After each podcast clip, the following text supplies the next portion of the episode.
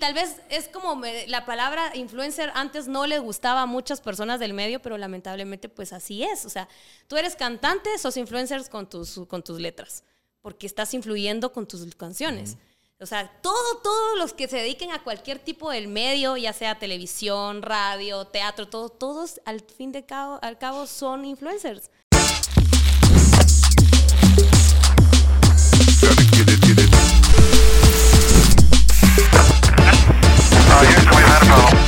Bienvenidos a Hablando Pajas, el mejor podcast de todos. En este episodio tenemos a Gaby Asturias. Va a ser nuestra invitada del episodio 80. 80. 80 tenemos ya al aire, así que bienvenida Gaby. Muchas gracias, Momo. Momo, Momo, ya me dijeron que te podía decir así. Solo así. Solo así te dicen. Así. Ahora, si se enojan contigo, ¿cómo? No se dice. Ah, Eso bueno. No lo saben. No lo puedo decir. No, Pues ya por ahí bien. ya la gente sí sabe. Ya lo Ya va, está bien, lo vamos a decir Pero después, sí depende cómo pasaron, vaya todo. pasaron varios episodios que la gente no sabía cómo me llamaba. ¿En serio? Hasta No. que vino alguien, fíjate que como te contaba antes fuera de cámara que tenía el set anterior Ajá. y para despedir ese set hice como un open house, si lo querés ver así. Yo dije, muchacha, tal día, tal hora voy a prender el micrófono, cámara, y el que quiera venir. Ah, buenísimo. Y ahí nos echamos las, las cervezas y hablemos pajas los que quieran venir. Y uno de esos que vino, uno de los que se sentó al principio me decía, ¿cómo te llamas? ¿Y cómo te llamas? Y no sé. Y después se sentó otro que sí sabía mi nombre y ahí se... Ay, ahí se ya está bien, lo vamos a seguir manteniendo en secreto por si no saben. Ya lo saben, ya lo sabe la gente. No, pues gracias por la invitación. No, a ti, por Te venir decía, y por... este, es, este es un podcast. O sea, me gusta, me gusta el, el set, Tomen me nota. gusta que le tomen el amor que tiene que ser a cada cosa. Porque yo sí soy de las que si hacen las cosas las hace bien, ¿sabes? Y si no, mejor no las hago. Así es. Así Hay que, o todo o nada. Exacto. No, pero gracias y gracias por apreciarlo. La verdad, después de año y medio ya de estar con el, con el podcast, como que Ahí he cuenta visto que, varios videitos de, de que por ahí he TikTok que salido. han- ajá. no, sí, desde ahorita que con este nuevo set me di cuenta que sí funcionaba, que no, que mejoraría del set anterior y pues aquí estamos Es con que este. así es, o sea, las cosas me lo he que gozado más. innovando. Sí, me lo he Pero gozado poco a más. poco. Sí, también yo no, no vengo de radio, tele o de todo como tú, pero me ha tocado ir aprendiendo en, la, en el camino. Google siempre es la mejor escuela. Y viendo otros, viendo a los a otros eh, gente del medio, como que también vas viendo que sí funciona, que no. Eso es cierto. Entonces, Sí, ir aprendiendo de lo bueno de los demás. exacto. Así. no, pero de verdad, gracias por venir acá y contigo, creo que ya todos saben que Gaby estuvo en tele, fue modelo, estuviste en esa... todo lo que quieras de la industria del entretenimiento, solo una película creo que te falta a ti. Me falta una película, una serie, una novela, porque ya he hecho has- de, todo. ¿verdad? Entonces, pero algo que me parece muy curioso de toda tu etapa multifacética del entretenimiento, que para ti la pandemia sí marcó un antes y un después para Gaby. Sí, sí, bastante. Sí marcó, o sea, ahí sí hay algo bien marcado de tanto en lo personal como en lo laboral, podemos decirlo, porque Sí. pasaste también a vivir con Luli Sí. en pandemia. Sí. Entonces, todo fue podemos decir que para ti fue beneficiosa la pandemia. Fíjate que gracias a Dios sí, no me puedo quejar, tampoco voy a venir aquí, ay no, es que sí la pandemia, no, a mí fue una etapa muy bonita porque obviamente sí muy triste porque varios de mis amigos pues partieron, eh, gente que también conocía, familiares y pues triste por, ese, por esa parte, ¿no?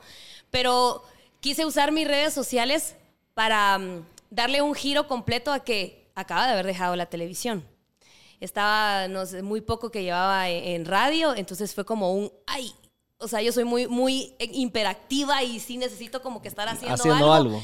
Y dije, bueno, me voy a poner a hacer contenido que también a la gente que me vea en casa se entretenga y que a pesar de que estamos pasando una situación difícil, les logre sacar una sonrisa o les logre dar algo productivo que si quieren reinventarse en la cocina lo pueden hacer, si quieren dedicarse a, su físico también lo pueden hacer, hice rutinas, consejos de maquillaje, o sea, todo lo que a mí me gusta como que lo exploté en ese momento. Y, y sí, sí marcó una etapa diferente porque vino a agregarse público nuevo, como que también mi contenido se extendió en muchos países y tengo mucha gente de Latinoamérica que me sigue hasta de lugares que nunca me imaginé. Eh, ha llegado mi contenido, entonces creo que sí, sí marcó mucho esa etapa. Aparte, como tú dices, fue la etapa en la que recién nos estábamos poniendo a vivir juntos con Luli, entonces fue como ahí dijimos, bueno, aquí nos terminamos de conocer y si nos aguantamos, pues podemos Si seguir. no nos tigramos los platos en la cara, todo va bien. Sí. Sí, porque ahí sí era estar encerrados 24/7 juntos. 24/7, pero como te digo, conmigo era como que a veces ni se sentía el, el- el tiempo porque sí ya estaba como que aquí grabando allá. Siempre Lo- ocupada. Lo jalé a él también a que me ayudara con, con varios contenidos.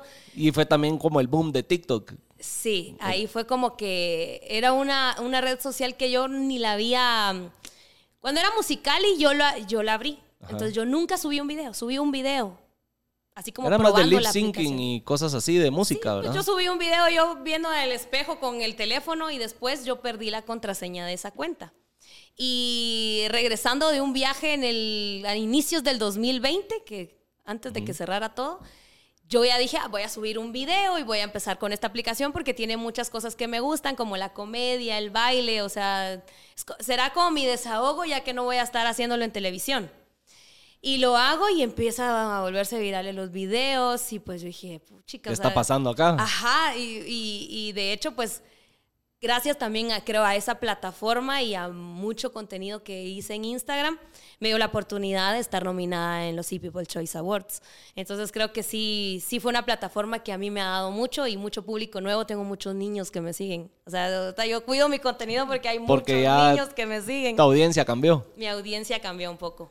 Y TikTok, pues te llevó, ya como tú decís, al, al- al ganar el premio de los People's Choice Awards. eh, ¿Te ha sorprendido de alguna manera, digamos, que no te lo esperabas? Porque fue, ahí fue donde tal vez explotó más tu mundo Sí. en las redes, tu Sí, carrera en las redes. Es que mucha gente, de hecho, me dijo, ¿cómo va a ser eso que dejas la televisión y que, y que ahora vas a estar en la radio? O sea, yo quería algo diferente, tener también más tiempo para mí. La televisión a mí me dio muchísimo. Agradezco mucho a TV Fueron Azteca. más de 10 años, Más si de no estoy 10 mal. casi 11 años. Y sin dejar atrás dos años y medio que trabajé en canales nacionales. Que esa fue otra historia, Otra como yo empecé. Y de hecho eso, eso casi nadie lo sabe, cómo yo empecé en el medio ¿Por qué de la decidiste televisión. la tele? Fíjate que, va- regresando a ese Ajá. tema de cómo empecé, eh, yo recuerdo, yo empezaba como con eventos de animación y en grupos y que me encantaba el baile y activaciones con marcas y así. Estando con un chico que canta, que está Tabito Bambán, él, eh, yo, yo formé parte de- de- del, del grupo de baile de él y nos llaman para nuestro mundo joven en Canal 7. Y nos dicen, eh, miren, es que queremos que ustedes sean el cuerpo de baile del programa. Entonces yo jamás, o sea, a mí me podías poner a bailar en la activación que sea, porque me encanta bailar, pero yo en televisión me veía conduciendo. Entonces yo dije, bueno, aquí, si entras bailando a la televisión, ya no vas a salir de, de bailar. Entonces yo como que ya tenía mi objetivo y dije, no, yo quiero estar en tele, pero no quiero estar bailando, quiero estar conduciendo o haciendo contenido. Eh, Hablo con los productores y les digo, miren, yo no sé si habrá una oportunidad y que mm, me gustaría estar en la televisión. Y no había, ya, o sea, obviamente no había espacio, como se puede decir, en... en Entre todo lo que tenían ya en el no, line-up de cosas. se- cuando tú estás metido en, en recursos humanos y todo, o sea, no había una, una, Una plaza abierta. No había una Ajá. plaza. Entonces yo le dije, mira, yo lo hago y no me importa si no me pagan. Pero yo dije, bueno, aquí Tengo prácticamente... que abrirme la puerta de alguna Sí, manera. Aquí prácticamente yo digo, bueno, yo voy a hacer mi demo. eh, Es un gana-gana, o sea, ellos si les gusta, ellos van a... Van a, a seguirte buscando. Ajá. y yo también porque voy a hacer mi currículum. Entonces así, de hecho, me- se vuelve una de las notas más vistas y más pedidas del programa. Y, y pues poco a poco como que se me fue dando el espacio más, bueno, que ahora ya no solo vas a presentar tu nota, ahora vas a decir esta mención o que aquí y allá. Y quiera que no, pues eso también a veces en el ambiente laboral no siempre causa como alegría, ¿verdad? pues. Y más como es como que, pf, pues si es que ella porque lo- no le pagan. Pero yo sabía que, que yo sabía el objetivo que el por qué él lo estaba haciendo. Después me dan un programa de los domingos con Tito Rivera y como era como una cosa de un bingo. Entonces yo dije, ay, bueno, ahí ya, me, ya, ya tengo mi sueldo, entonces yo, ay, bueno, ya está bien. Pero esta nota, ponete, yo, yo la iba a grabar, yo me sentaba con el editor y hasta que terminaba yo le decía cómo la quería y hasta que así, o sea, yo sí cumplía muy bien con mi trabajo. Pero pues así pasé casi un año y después dije, Ay, bueno, pues ya un año, ya como que ahorita Ya si ya no hay, ya también ya no hay una oportunidad, ya no puedo seguir acostumbrando a la gente, entonces fue cuando ya mejor decidí estudiar los fines de semana y ya me quedaba muy difícil. Y pues también eh, decisiones que se toman también en la, producción. ¿Estudiaste comunicación o no me Sí. equivoco? Estudié Sí. comunicación. No he terminado, no he cerrado la universidad, pero antes saqué un técnico en producción digital de televisión. O sea, de alguna manera siempre estuviste Exacto, involucrada sí. en todo lo que es medios. Exacto. Ahorita sí quiero terminar. de- Dos años son los que me faltarían para cerrar completamente la carrera de comunicación, que me ayudó mucho a sacar el técnico antes. Y así he sacado otros cursos y he ido como que aprendiendo poco a poco, pero sí, pues jamás he dejado de, de aprender de este medio. ¿Y dónde has aprendido más? ¿Estudiando o en la calle? O sea, en la calle me, me refiero a echando punta y practicando el día a día. Ah, afuera. Afuera porque a pesar de que yo estuve casi 11 años en, en la televisión, en un programa de entretenimiento que es requiere muchísimo trabajo porque por más que digan, ay, pero es tan fácil es el trabajo, solo se paran, se ríen y todo hacer reír no es fácil. Y a mí me encanta la comedia, a mí me encanta hacer personajes. Y todos los, todos los personajes y todas las, las eh, notas que yo hacía en el programa, yo las producía, yo las escribía. Eh, de hecho, a veces si me daba tiempo las preeditaba, así como del segundo tal al segundo tal, del clip tal. O sea, sí tuve ese trabajo también. Y, y toda mi escuela, te puedo decir que fue el internet o viendo a otras eh, personas de fuera eh, de Guate, porque siempre me he inspirado por varios conductores que son de fuera porque van teniendo como otros conocimientos. O sea, yo siempre dije, de hecho, antes de que empezaran a hacerse todo esto de las redes y que ahora ya puedes cobrar por tus redes sociales, así no tengas tanta cantidad de seguidores, antes yo siempre le tuve fe a eso. Entonces, yo dije, voy a dedicarme a las redes sociales porque en algún momento las redes sociales van a ser mi propia televisión. Más o menos eso, ¿cuándo fue? ¿O en qué año fue que dijiste eso? Eso fue estando ay, como en el 2013. Empezaba. llevaba- sí, yo Instagram estaba- creo que acaba de salir. Ajá, ahí está. Y yo empecé en Twitter. Y de hecho en Twitter me volví una de las más seguidas. Y después dije, está Instagram. Y recuerdo que mi jefe en ese tiempo, mi productor, el director general del canal, me dijo, mire, me dijo, pero usted por qué no se activa en Facebook? Y yo le digo, sí, sí tengo. No, pero la cuenta, su cuenta falsa tiene más seguidores que su cuenta. Cámbiale el nombre, porque yo tenía Gabriela. Ajá. Entonces yo, ay, sí. Y le cambio a Gaby y me activé más, pero después llegó Instagram y me gustó más la plataforma. Entonces ahí como que yo fui poco a poco y recuerdo muy bien, ahí sí como que dicen la boca tiene poder, porque le digo a mi amigo, ahí vas a ver, le dije yo, que yo estoy segura y le tengo fe que en algún momento las redes sociales van a hacer un trabajo. Será y que no sé qué, ahí vas a ver, yo sé lo que te digo. Y yo voy a ser como de las primeras que va a poner va a ese demostrar ejemplo. eso.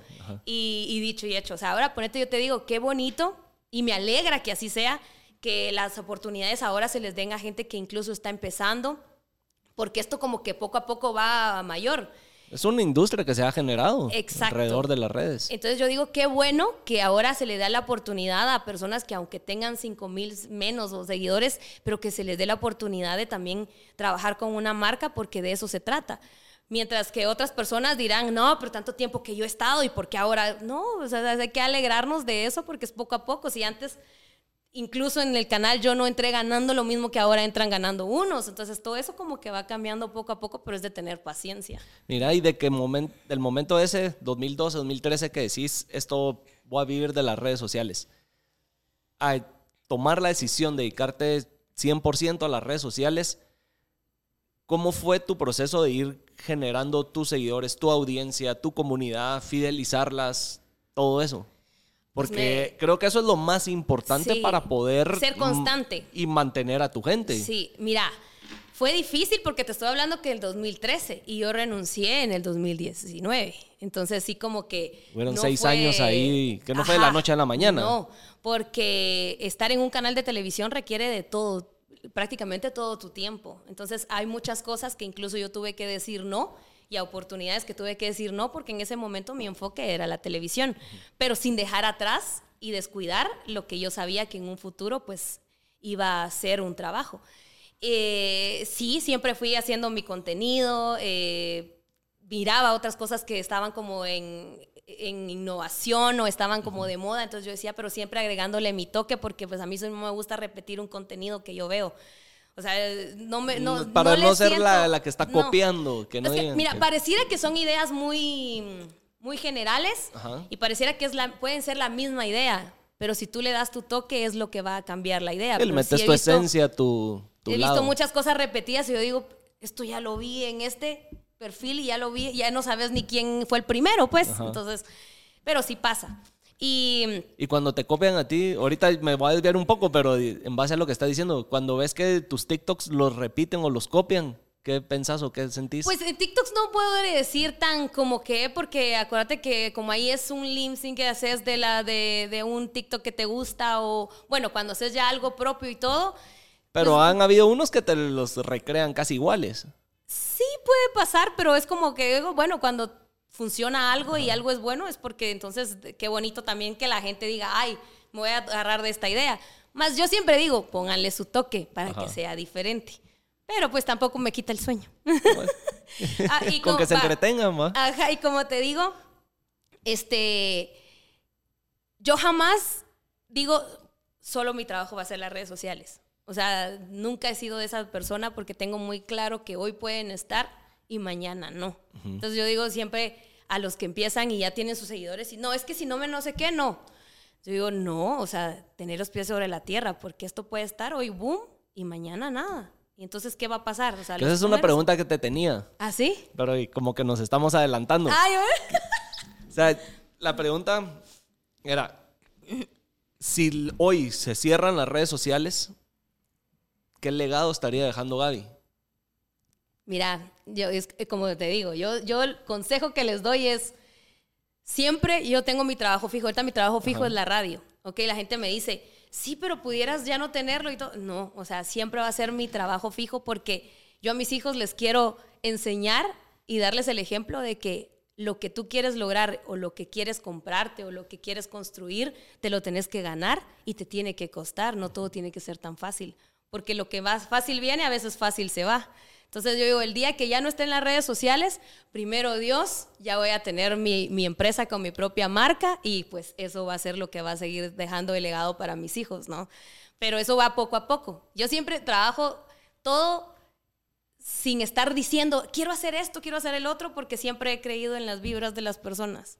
Entonces, si, si tú cuentas mucho lo que vas a hacer, o sea, estás hablando tanto, pero no estás haciendo tanto, Así mejor hacelo.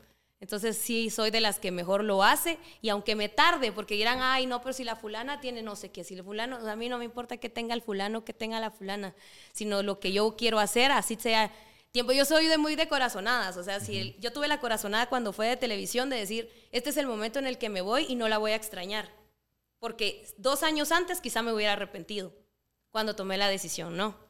Y lo mismo soy con Pero también ya ahorita. te venías preparando para tomar esa decisión. Sí, ya me venía preparando, pero fue como, no fue como que dije, ay, el año, el otro año, en tal fecha yo renuncio, sino como que Solo las sabías que el cosas momento iba a pasar. Sí, pero ya fue como decir, eh, ah, lo voy a hacer, pero ya no es como que ya me hace falta que me miren en la, en la tele, o sea, y tampoco me voy a, voy a ponerme yo alzada de decir, no, es que no lo necesito, sino que ya llegó la etapa de Gaby en decir, quiero descansar más que la gente me esté viendo todos los días, porque sé que mi público que es fiel me va a seguir buscando en lo que yo haga que y va a seguir aceptando mi contenido. Eh, y lo mismo es, como te digo, en, en la, a la hora de querer hacer un proyecto o algo, aunque me tarde haciendo tiene que ser en el momento indicado.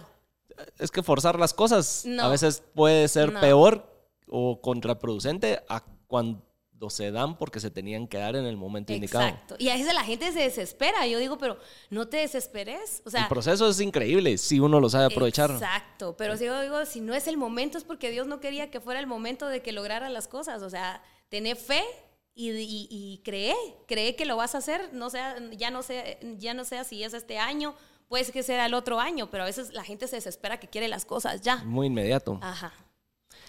Y cuando tomaste la decisión de dejar la tele, ahí fue cuando dijiste, me voy a mis redes 100%. Sí.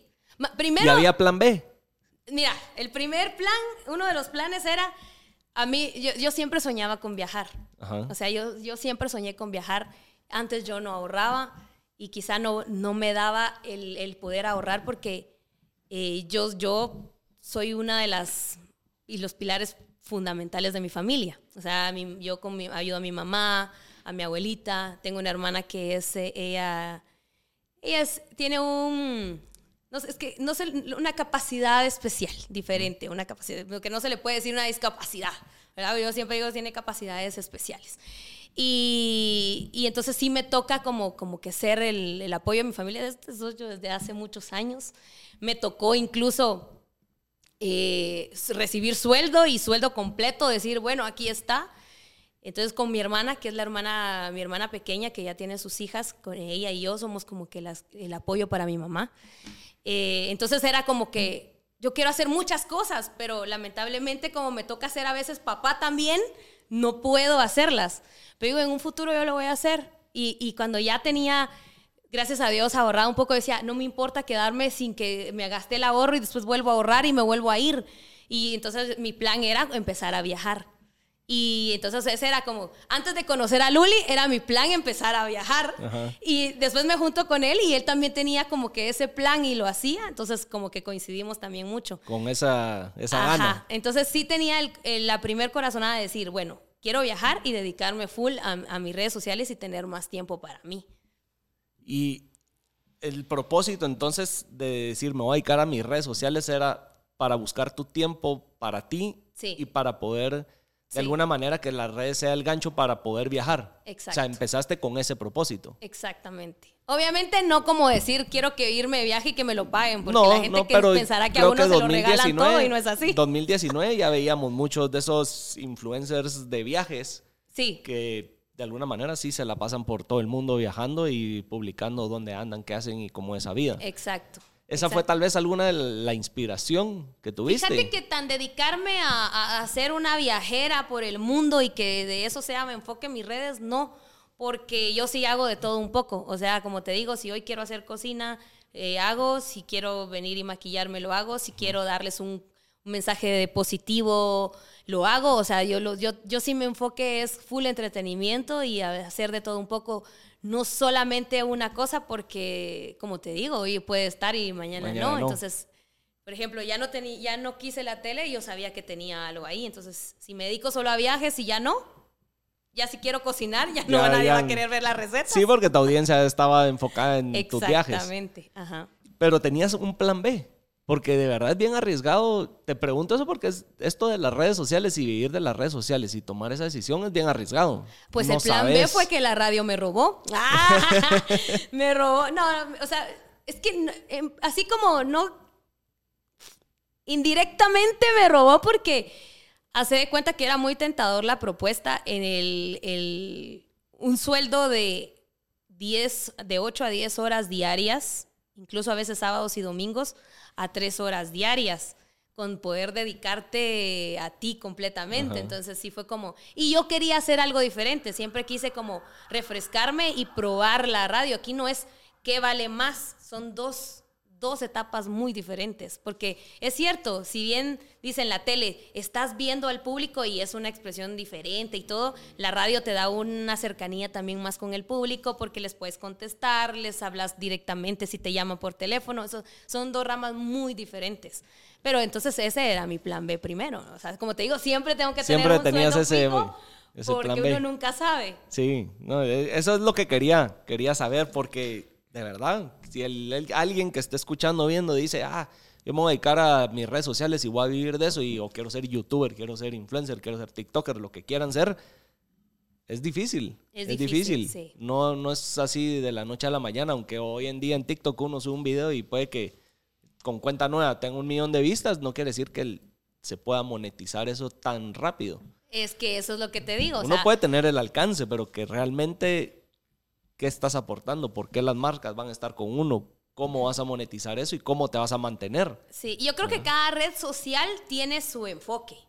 Sí, son diferentes. Son muy diferentes, porque como tú bien decías, TikTok es una plataforma que también vino a hacer un poquito el daño. Porque... Todos quieren ser virales ahora. Lo que pasa es de que, mira, yo siempre he pensado de que la gente critica a los... O sea, se volvió tan de moda que si tú vienes y criticas a los influencers, se te vuelven virales tus videos y criticas a los demás y, la gente que no te quiere o que ni te conoce empieza y, empieza y te tira hate. Está peor que el cuchuval de la señora, solo chisme. Exactamente. Entonces yo digo, pero esas mismas personas que critican a los influencers, si tienen su perfil público, es porque querés que te vean. O sea, si no querés que te vean y tenés todo el derecho a criticar a los influencers, es porque tu cuenta está privada y es solo para tu familia, tus amigos, conocidos, etc. Pero si tu perfil es público y haces un TikTok con una tendencia o algo, es porque querés que te vean. Es porque querés ser ese momento también. Así y, y, tal vez es como la palabra influencer antes no le gustaba a muchas personas del medio, pero lamentablemente pues así es. O sea, tú eres cantante, sos influencers con tus, con tus letras, porque estás influyendo con tus canciones.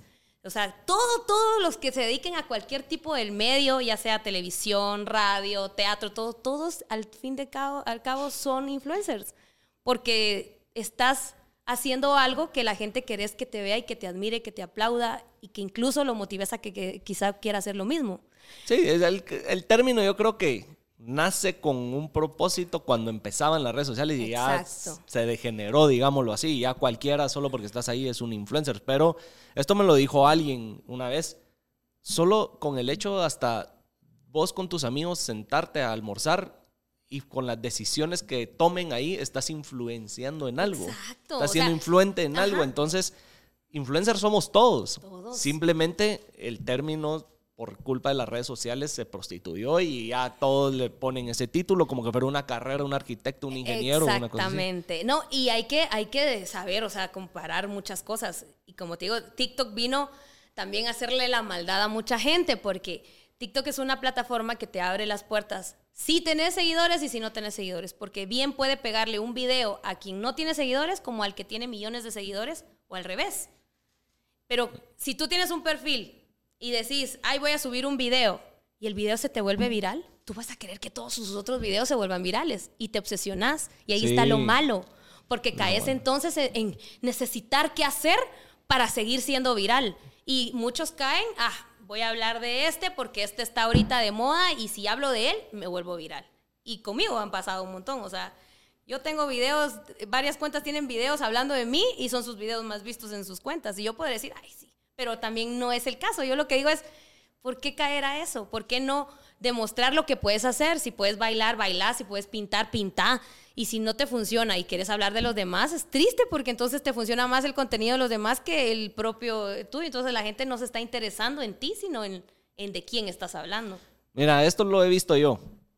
Y ya me van a dejar mis comentarios, como siempre. Pero a mí también, para, la gente, para la gente es más fácil en este país de cubeta de cangrejos, que no es primera vez que lo digo, venir, criticar a la gente y ver cómo te jalan para abajo. Ah, sí. A apoyar a lo de Guate y que por sus propias pistolas también vean cómo ellos pueden hacer algo bueno o aportar algo bueno. Sí. Pero no, como tú decís, es más fácil venir, ah, mejor eh, hablo mal de Gaby, ¿por qué? Porque me va a hacer mi momento de fama, voy a tener mi momento de fama y todos los haters que de Gaby me van a apoyar y destruyámosla. Y sabes Y es más fácil hacer eso, ¿por qué? Porque obviamente, ¿qué puedo decir yo de bueno? ¿Qué puedo hacer yo de bueno? Mucha gente a veces ni sabe que tiene grandes talentos o por la pena de exponerlos o recibir ese hate, no lo hacen. Entonces se vuelven uno más del, del montón. Eso es lo que, he, lo que he vivido, lo que he visto y lo que he logrado comprobar con las redes sociales. Si te enganchas y te dejas llevar por eso, salite de esto. Que yo siempre he dicho, ok, aquí lamentablemente no hay como una ley que apoye al acoso cibernético y no solamente a personas del medio, sino personas en todos lados, en el colegio, en la universidad, en la propia familia, eh, y, incluso también eh, el acoso verbal o de distintas formas.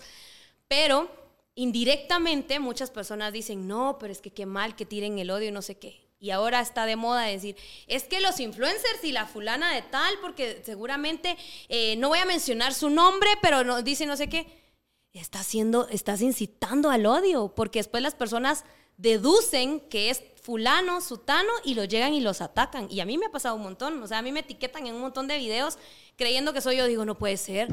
O sea, que se fue la luz en Guatemala, la Gaby tiene la culpa. Que, si le tiraron la basura a la vecina, la Gaby fue. O sea, todo es la, seguramente Gaby. Gaby. Ricardo Arjona dijo ahorita algo en su, en su concierto y a mí me etiquetaron en todos los videos que la gente subía que ni siquiera... eh, que, que los únicos contigo. videos que se les hacían virales, la- lo que dijo, y que hasta se robaban el contenido del otro porque ni le quitaban el sello de agua. Y Gaby, Gaby, Gaby, escucha. Y yo decía, yo no me tengo que tomar nada personal, uno.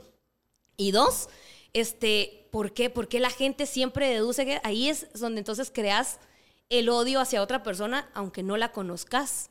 O sea, ahí estás incitando al odio de, las- de, de- de alguna forma. Sí, y es que es lo más fácil, es lo más fácil.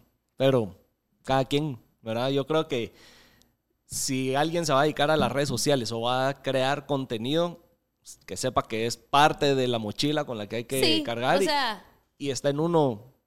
o si no Engancharse. Yo amo, bloquear gente. O sea, así, decir, tú sí "Ay, bloqueas. Yo así". no leo Ah, comentarios, ¿sabes? fíjate que yo no Obviamente, soy del... los que me salen así en las notificaciones hasta arriba, medio los empiezo a leer. Si veo que va por buen camino, lo termino de leer. Si no, lo quito. Mira, lo que pasa y conmigo de y leer que- tal vez el 5% de los comentarios que dejan. Sí, porque mira, yo, yo por ejemplo, yo no es como, yo tengo otras cosas que hacer también y no es como que siempre esté metida en el teléfono.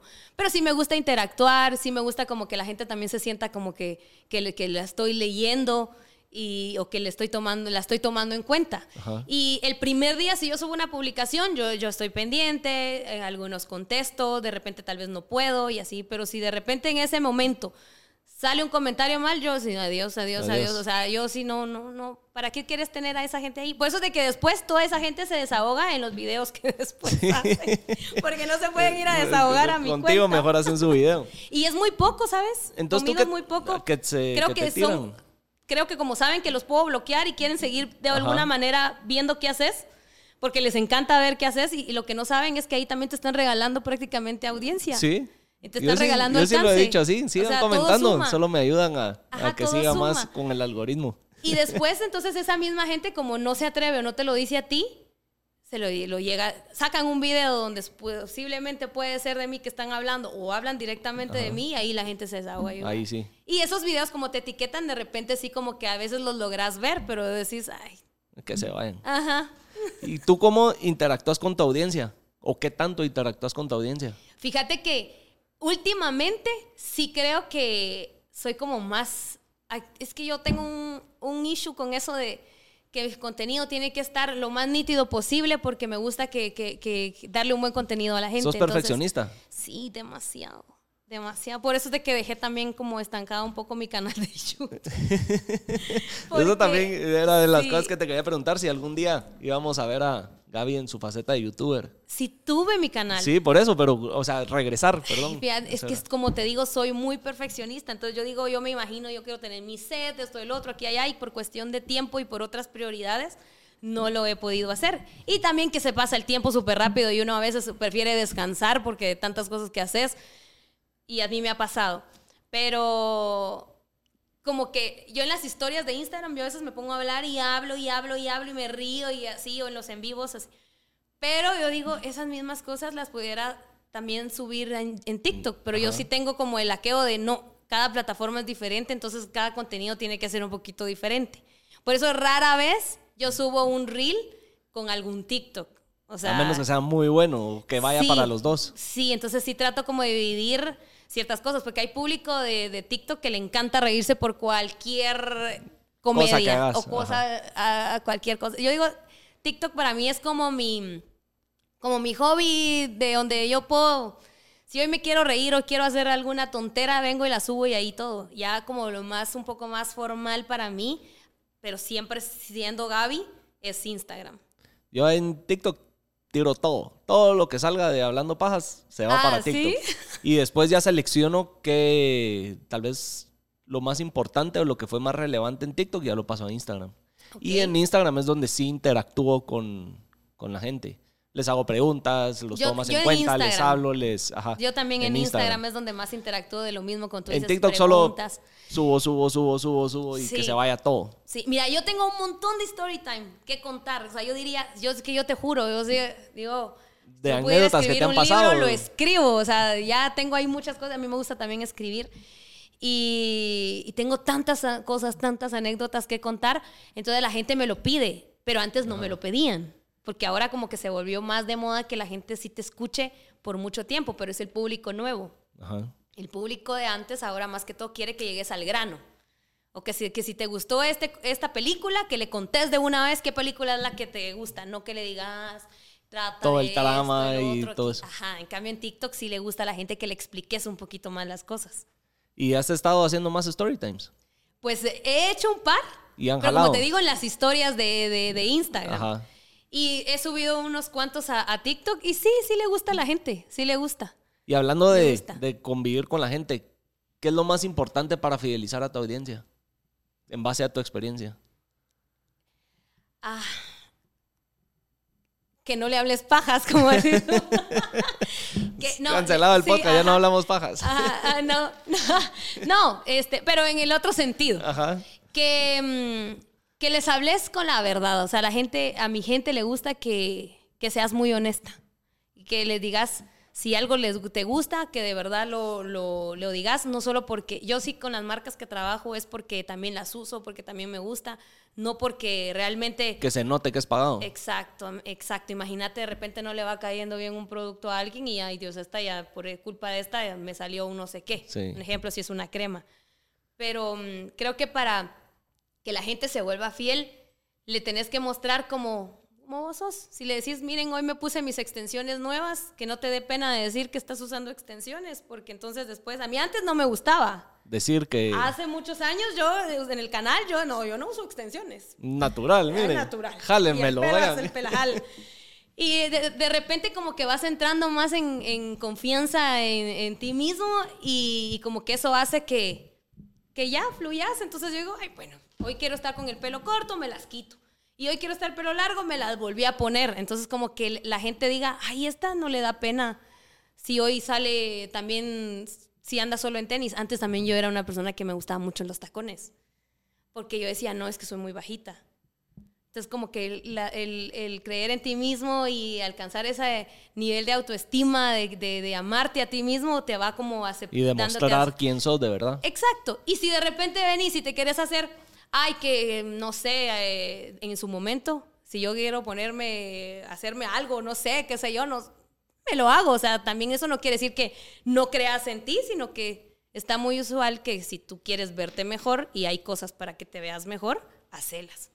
¿Crees que el que la gente quiera ver más ese lado humano, más personal, más real de, de ti o de los influencers tiene que ver porque Instagram tal vez hace unos años tuvo ese de, de que todo era perfecto, de enseñar la vida Sí, perfecta y que la gente ya se empezó a aburrir de eso y que también se da cuenta que mucho es falso de lo que en las redes, en Instagram sobre todo, no en TikTok, pero en Instagram, porque la foto era más photoshopeada, era más montada y no era real y que la gente ahora dice, no, yo quiero ver realmente cómo son las cosas y que sea natural y no esa vida falsa.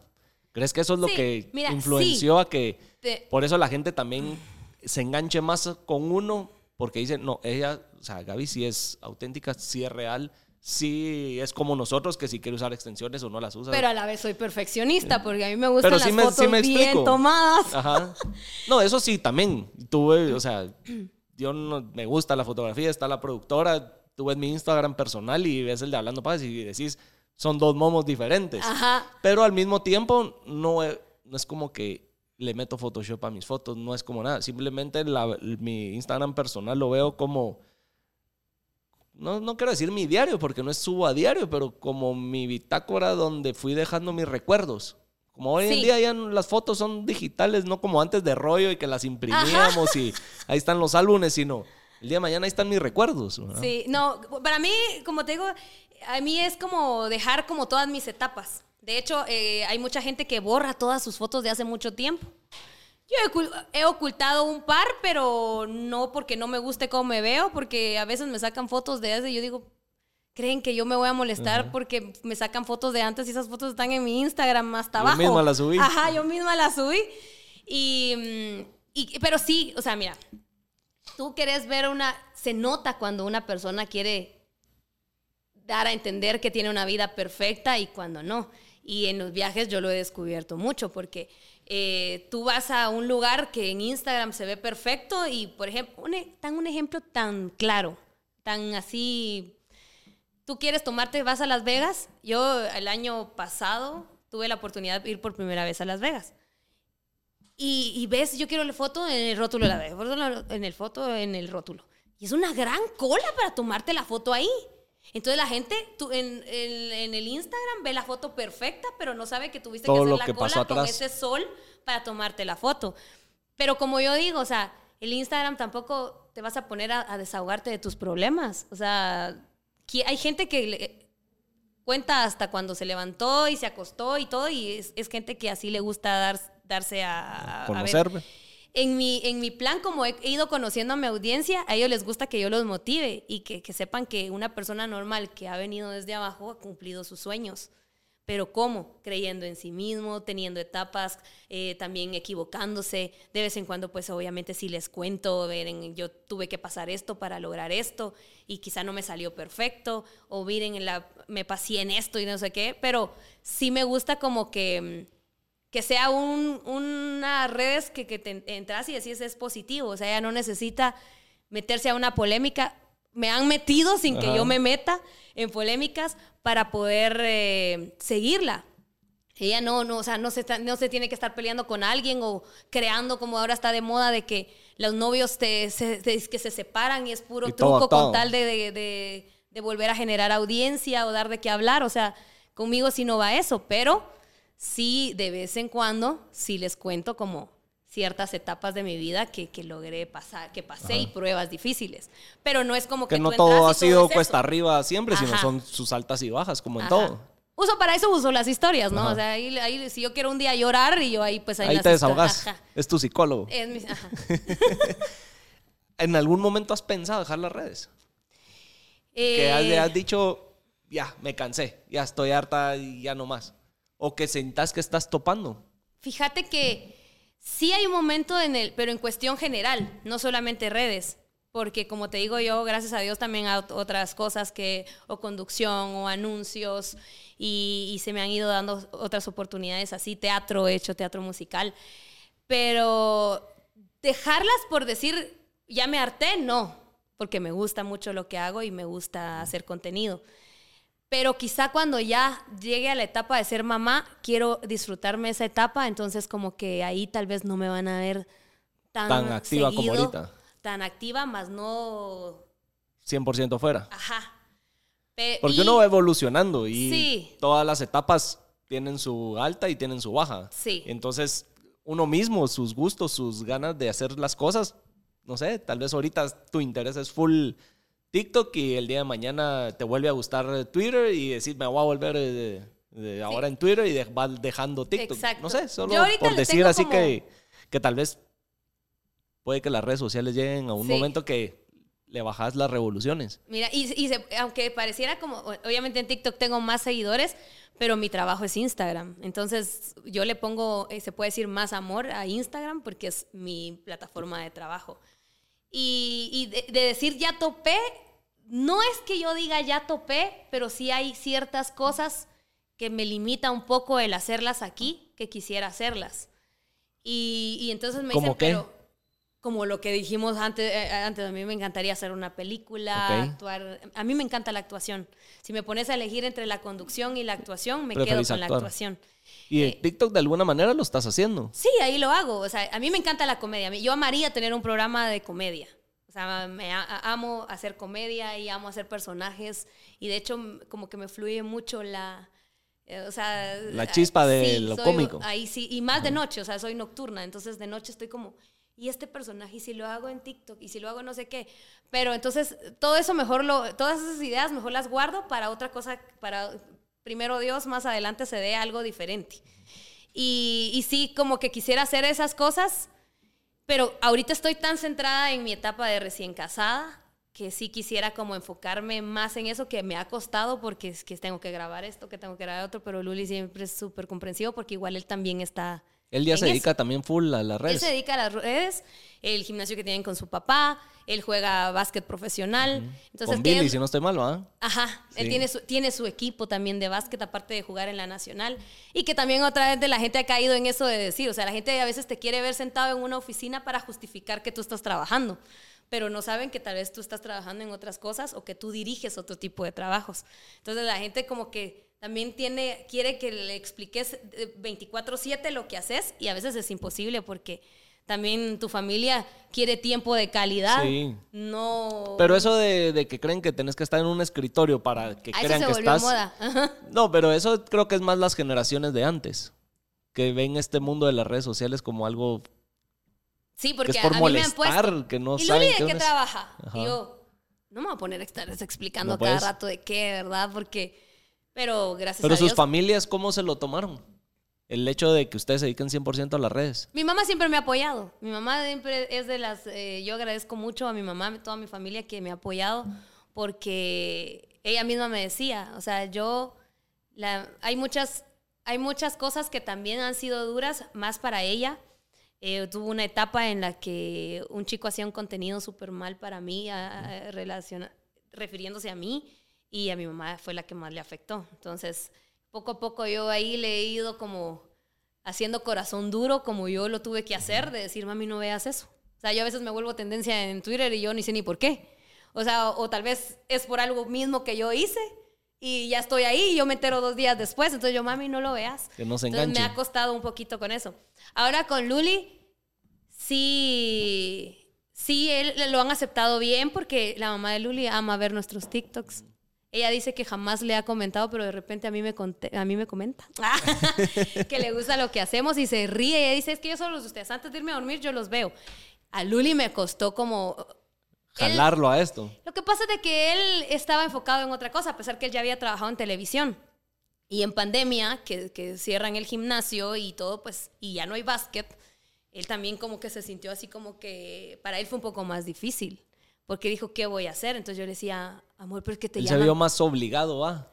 Sí, pero se, se cuenta es que yo no me veo hablando en, una- en una pantalla diciendo esto, miren aquí que allá, porque yo tal vez no soy tan así, a pesar de que me gusta el medio y me gustan otras cosas, me decía. Y le digo, amor, pero te han llamado para campañas y a veces tú no las quieres aceptar. Y entonces poco a poco ahí como, como que el TikTok también yo vine y lo reté, lo abrió y le fue súper bien. Y a raíz de eso, a él lo han llamado, le llaman muchas agencias, incluso de, de Colombia, de México, de Panamá, de acá de Guate. O sea, sí ha tenido bastantes Él por su lado. gracias a Dios.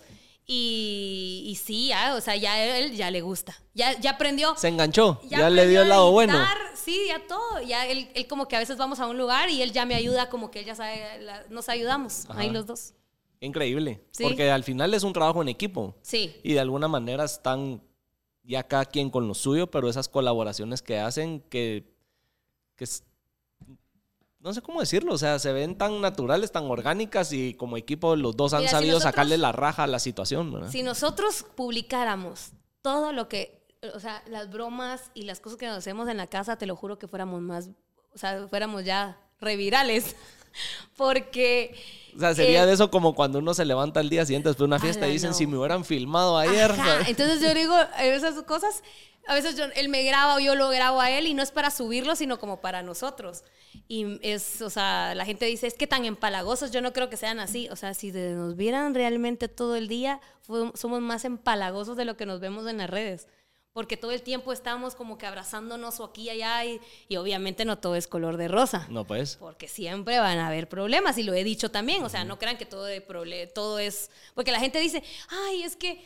em, Son perfectos. y yo les digo, no, no lo somos, porque de vez en cuando nos peleamos y nos enojamos. Pero es que uno sí, no publica eso. No. Ni modo que grabando la historia y ahí No. va el chancletazo, Lo ¿no? va? contamos ya como, como una anécdota, Ajá. porque sí lo contamos, no decimos, no, nunca peleamos, porque es mentira, pues.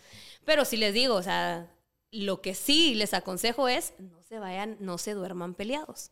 Porque dormirte peleado con tu pareja y que eso sí jamás lo, lo- lo vamos a hacer, que él se vaya para dormir a la sala o qué sé yo, yo no, porque las cosas tampoco son así.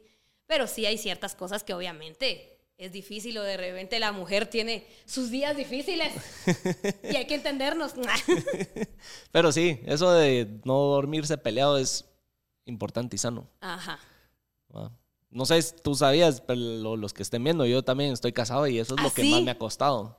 El realmente, por más, sobre todo cuando el pleito es en la noche, Ajá. el tan tenés que con- ver cómo de alguna manera solucionas algo o hablas algo con tal de no dormirse peleado, porque si no al día siguiente es, Sí, pero yo es siempre he dicho horrible que- levantarse así como, ah, que hay", y, y no, hombre, y a veces es una mulada y solo fue un malentendido, pero uno se queda con esa...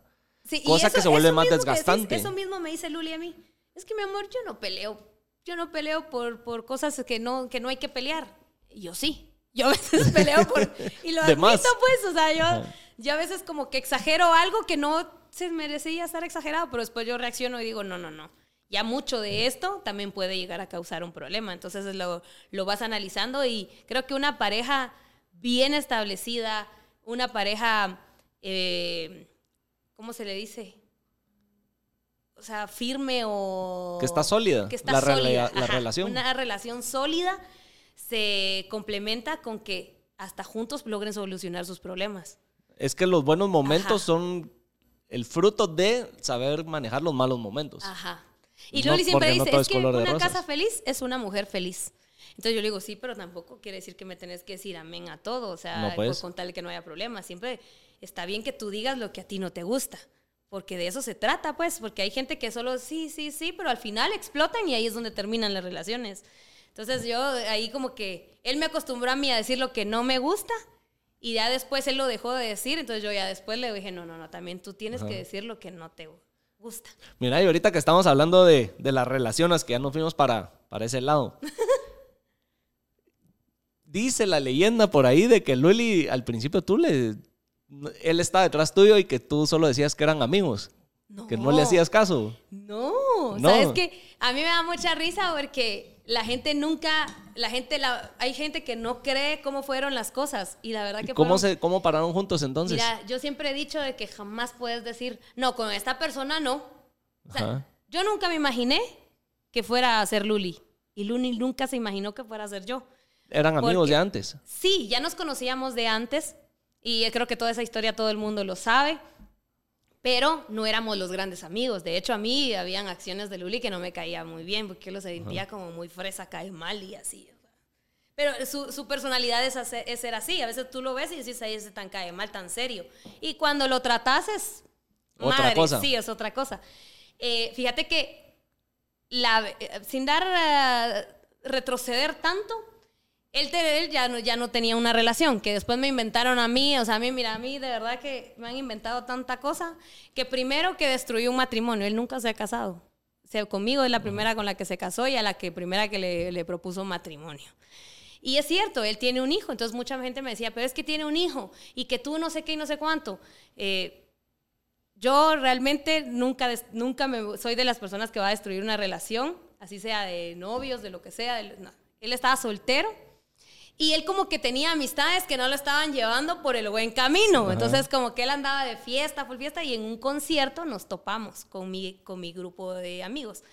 Y me dijo, ¿y qué van a hacer? Que no sé qué, no sé qué. Como, como que él se quiso integrar al grupo para ese día, para molestar. Y todos decían, no, pues que tan- es que es como, como serio, como... Ay, no, les digo yo, no sean así. Eh, yo hice una obra musical acá que vinieron varios mexicanos y yo actué ahí. Y me recuerdo que yo, según yo, él todavía tenía novia y yo le di una invitación para que fuera con su novia. Y cuando lo veo, llegó solo. Yo así, ¿y entonces? ¿Y este qué onda? Ajá, pero él dijo, no, es que yo me quería distraer, pero te juro por Dios, por mi mamá y por lo que querrás, que no era ni porque el hombre andaba detrás de mí. Y él me lo dice, si no, él, me- él me lo hubiera Ajá. dicho. Y después de eso, nos volvimos a coincidir con mis amigos y todos ya teníamos el plan que nos íbamos a ir para Belice, a pasar al- a, la isla de San Pedro, a pasar el año nuevo. ¿Y qué plan para año nuevo? Y salió así, vamos a irnos a San Pedro, a Belice. Él ya había ido y él ya conocía a un amigo que, que, que, que está ahí. Ah, bueno, vámonos. Yo si me apuntan en el plan, yo también me voy. Y todos así como, ¿Y este chute qué onda? no chutes y nosotros decimos, ¿será que nos vamos a sentir cómodos? Ay, bueno, hicimos el grupo de WhatsApp y para no hacerte más largo el cuento, que yo tengo, mi, mi hijo acaba de nacer, se salió una amiga. Que yo tengo que pagar unas tarjetas, se salió un amigo. Que yo no sé qué y no sé qué, y solo quedamos tres. Carlos Guerrero, él y yo. Entonces los dos, ya lo habíamos decidido todo, ya así. Vino Luli, compró su boleto y yo compré mi boleto. Y Carlos a última hora dice, me voy a ir a Costa Rica. Entonces, los dejó solos. Yo le digo, bueno, pues igual yo me voy a ir porque Jerry, que es un amigo que él ya conocía también en una oportunidad, estaba en Belice. Y yo digo, yo voy a ir y voy a estar con Jerry. Bueno, entonces yo también me voy. Y yo así después decía yo, esto se va a dar este mal interpretado y toda la cosa. A mí me deja el avión porque no, no, no sentí la alarma. Y él, ya vamos a despegar. Y yo no sentí la alarma.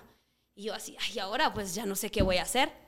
Llego al aeropuerto y dije, ay, no, yo no voy a pasar, yo me mi año nuevo me lo, lo paso viajando. Y compré un boleto solo de ida para el siguiente día.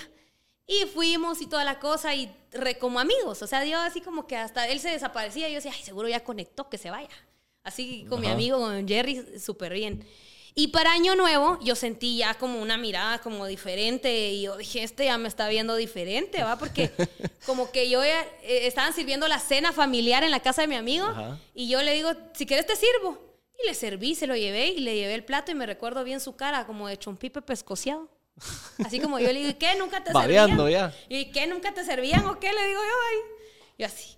Nos fuimos a la fiesta después de la casa de mi amigo y yo ya sí, sí sentía como las miradas diferentes.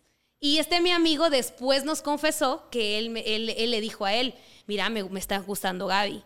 Pero porque en todos esos días que estuvimos, como cuatro días seguidos, cuando no estaba mi amigo, era como que nos quedaba la playa a una cuadra y nos íbamos a almorzar y en ese almuerzo... mucho, solo ustedes dos. En ese almuerzo como que conocí a Luli que yo no conocía y él conoció muchas cosas de mí que no sabía.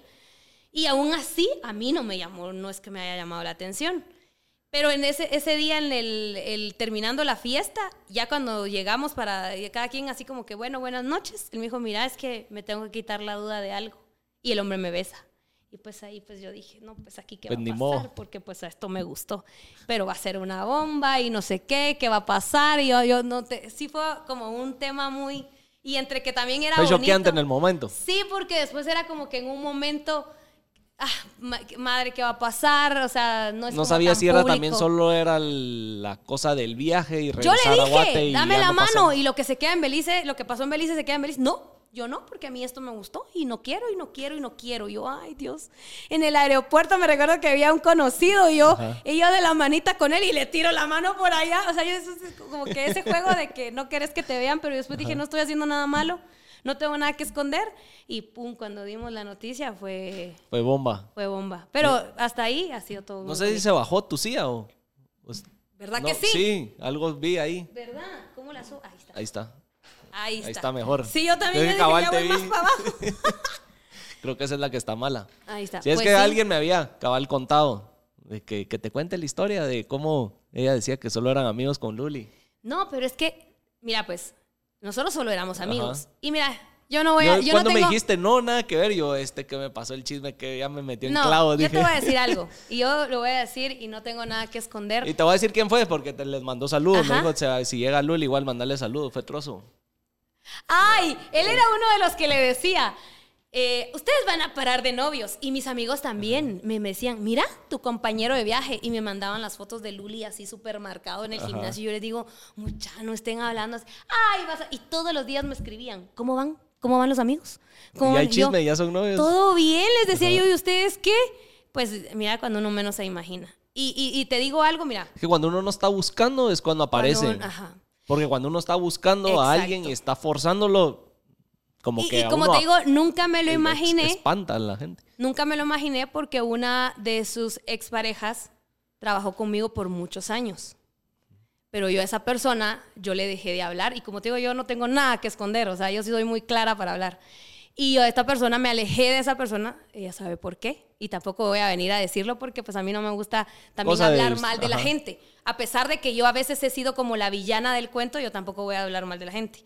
Entonces yo me alejé y yo ya tenía, te puedo decir, unos cinco años, casi que cinco años de yo ni café, ni mi cumpleaños, ni nada. Simplemente yo dije, Hay personas que simplemente funcionan para estar contigo y hay personas que no porque simplemente su vibra o, o lo que sea, no. Y como te digo, tampoco tengo tan hiper nada malo que hablar, pero simplemente yo me alejé. Entonces la gente decía, no, pero ¿cómo va a ser eso? Te metiste en... O sea, él después tuvo como dos, tres novias más y las publicó. Y aún así no Igual te estaban echando la culpa. Y también después vino alguien más y dijo algo, ya sabes cómo es la gente, y como que también como que no le gustó tal vez de que yo estuviera con Luli y quiso como que usar que yo me había metido en la relación y no fue así. O sea, yo a Luli lo conocí, ya llevaba como unos, si no sé, si no sé, de mínimo unos seis meses soltero, pues. Igual yo, o sea, yo no tenía, no estaba ni con nadie y mucho menos, eh, mucho menos él, pues. O sea, se dio en el momento que se, Se tenía dio en que el dar. momento y cuando- como te digo yo, no tengo nada malo que ocultar, no tengo nada malo ni, ni cola que me pisen, dijo aquel. Ajá. Y Dios sabe cómo se dieron las cosas y es como te digo, o sea, uno Con jamás... que ustedes estén tranquilos y contentos. Exacto. Y, y te- se han dicho muchas cosas, a mí me decían muchas cosas de Luli, yo decía, si uno no conoce a la persona, cada quien va a tener sus errores. O sea, yo tal vez cometí muchos erro- errores antes, él también muchos errores antes, pero cualquiera puede venir y dejar atrás los errores del pasado, de la adolescencia, de decir, sí, yo fui mujeriego, yo vine, yo y fui, me fui a discotecas y todo, pero yo cuando yo de verdad me centro en algo, soy bien centrado en mis relaciones y yo lo veía. O sea, yo de hecho lo vi en, como en dos relaciones y dije yo, él es, en cuestión de relaciones es un buen chavo. Pero no me llamaba la atención, o sea... No era te tu estilo, no, eh, no, y, y todo se dio y, y te digo algo, o sea, no, no, no me equivoqué, o sea, ahí sí que Dios tiene preparadas las personas para ti y Él sabe cómo va a darte la- las cosas sin hacer nada malo, porque ninguno de los dos le hizo daño a nadie, a pesar de que pues hasta la fecha hay muchas cosas que la gente tal vez no está de acuerdo, pero igual Pero ya es cosa de la gente. Yo creo que no todos van a estar de acuerdo con uno ni lo que uno hace. Entonces, Exacto. ya casi un año de casados, así que felices. eso. ¿Cuándo es el aniversario de ustedes? El 29 de enero. Bueno, el civil fue el 16 y el de la iglesia el 29 de enero. Un día Qué después que yo. ¿En serio? 28. Mira, hace, hace... Yo me casé este año. Ah, ¿en serio? Sí. ¿También yo? Sí, un día después. Ay, sí. Yo, el mío fue viernes. Mira, pues. Qué risa. Ay, no. Ay, qué Pero yo sí, yo sí Qué como que llevo prisa porque ya estoy a punto de ser papá. ¿En serio? Sí, ni tiempo de gozarnos la relación nos dio. Ay, Nos conocemos de años y duramos dos años y medio novios. Y ya nos conocíamos de años y todo, entonces no te estoy diciendo así como ya tenía que pasar, pero sin querer. No, Luli ya, él dice, mi amor, ya, ya sabemos que igual ya, pues, pero ya como que, digo, bueno, el tiempo de Dios es perfecto y ya cuando, Cuando él se decida. Ajá. Dejarías las redes, tú dijiste que las vas a como que bajarle las revoluciones cuando seas mamá. Sí, por eso yo ahorita estoy trabajando un montón para decir, para "Ay, poder bueno, bajarle ajá". a las redes. Sí. ¿Crearías algo de contenido más familiar? Es complicado porque, no sé, yo también creo mucho en, y he visto y he estado en situaciones en las que, mira, como las redes ahora se prestan para que hasta inventarte los sueldos y todo, y, a pesar- y tal vez ni es así, eh, hay mucha maldad. Entonces yo siento que mm, no, no expondría tanto, tal vez lo haría yo sola, pero decir, mostrar a mi hijo y que miren el pañal y No. respeto a la gente que lo hace.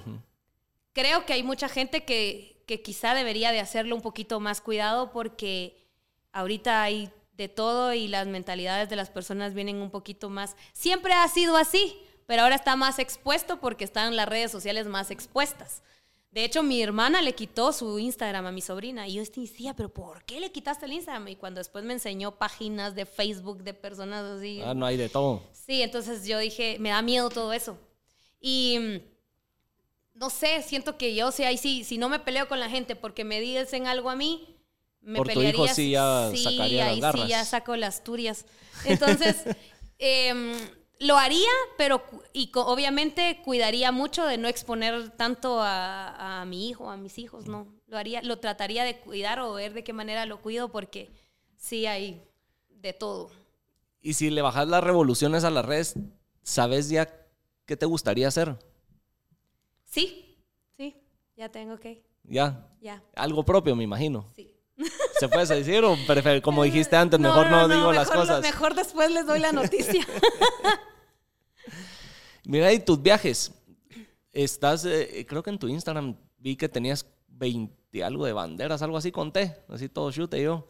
Todos esos son los países que has conocido. sí, sí. ¿Cuál es el que más te ha sorprendido? Islandia. Islandia, ¿te gustó? Sí, mucho, mucho.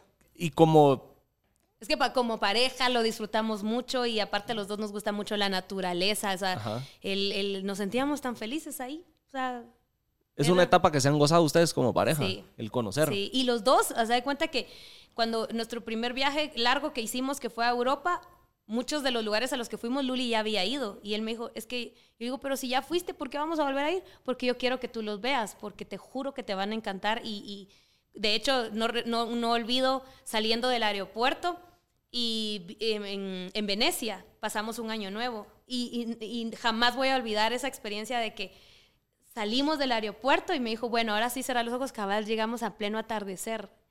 Y estaba, eso se miraba espectacular y, y, o sea, sí como, como siempre lo vi. Ajá. Esos son de los lugares a los que yo sí, como siempre lo vi en, las, en, las, en, la, en la- Sí, en eh, internet, sí era así real. fue. Ese, esa sensación, la sensación de Islandia, la sensación de Maldivas también, o sea, o sea, es que te juro que se me hace el nudo en la garganta porque yo dije, qué lindo es que puedas disfrutar de las cosas cuando tú las has trabajado, cuando te las has ganado y no cuando tengas que, ni por cuello, o porque te lo regalaron, o porque eh, tuviste que casaquearte a alguien para que te lo diera. O sea, yo hay muchas cosas que yo ahora disfruto comprármelas porque digo, en su momento hasta personas me ofrecieron eh, eh, dármelas, pero yo decía, ¿por qué voy a querer aceptarlas si no voy a ser feliz? Es mejor ser feliz que me Uno lo aprecia más cuando uno cuando se lo te lo das tú mismo o cuando te, tu esposo te consiente, porque Luli es muy, él es muy consentidor. Yo creo que él es más eh, consentidor conmigo, con su familia, que con él mismo. porque yo le digo, amor, pero para ti, no, no. Él es muy consentidor, entonces sí. Y a las personas que quisieran o que tienen en sus planes viajar, ¿qué consejo les darías? ¿O qué les dirías como experiencia tuya? Yo sigo con la, peleándome con la Con la CIA. CIA. ¿Querés cambiarla? No, no, no. ¿Segura? No, hombre, ahí estamos. Consejo, ay, eh, que no se limiten, ¿sabes? Eh, a mí hasta, yo soy, como te digo, soy muy intuitiva y tan intui- intuitiva que a veces hasta mi- mi- mis propios sueños me dan miedo porque hay muchas cosas que he soñado y que después en, de manera diferente como que las llevo a cabo y digo, no puede Pero ser. eso es bueno, soñar en Eh, grande y proponérselo. Pero no a veces tan bueno porque hace de cuenta que hace poco, ay no, pues es que está, está muy feo lo que voy a contar. No, es que, Eso no se dice mejor. no, es que nete, hay mucho, o sea, creo que si, si tenés el sueño de hacerlo, hacelo. O sea, no te quedes con las ganas de, de, de hacer algo porque esa satisfacción de haberlo hecho es la que te vas a llevar toda la vida. O sea, vos no te vas a llevar nada material. Y puedes construir tu casa y puedes tener el carro de, lo- de tus sueños, lo vas a disfrutar, pero al final te vas a ir con las experiencias vividas.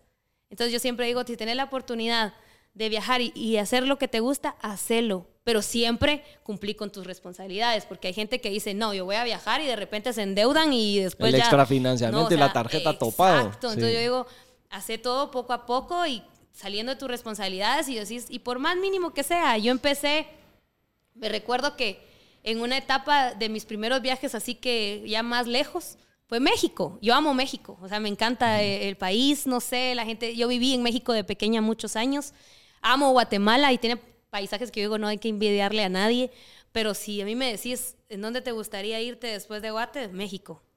Eh, y es muy, muy- tienen como cosas no tan parecidas, pero sí como que no sentís tanta la... El shock cultural. Ajá.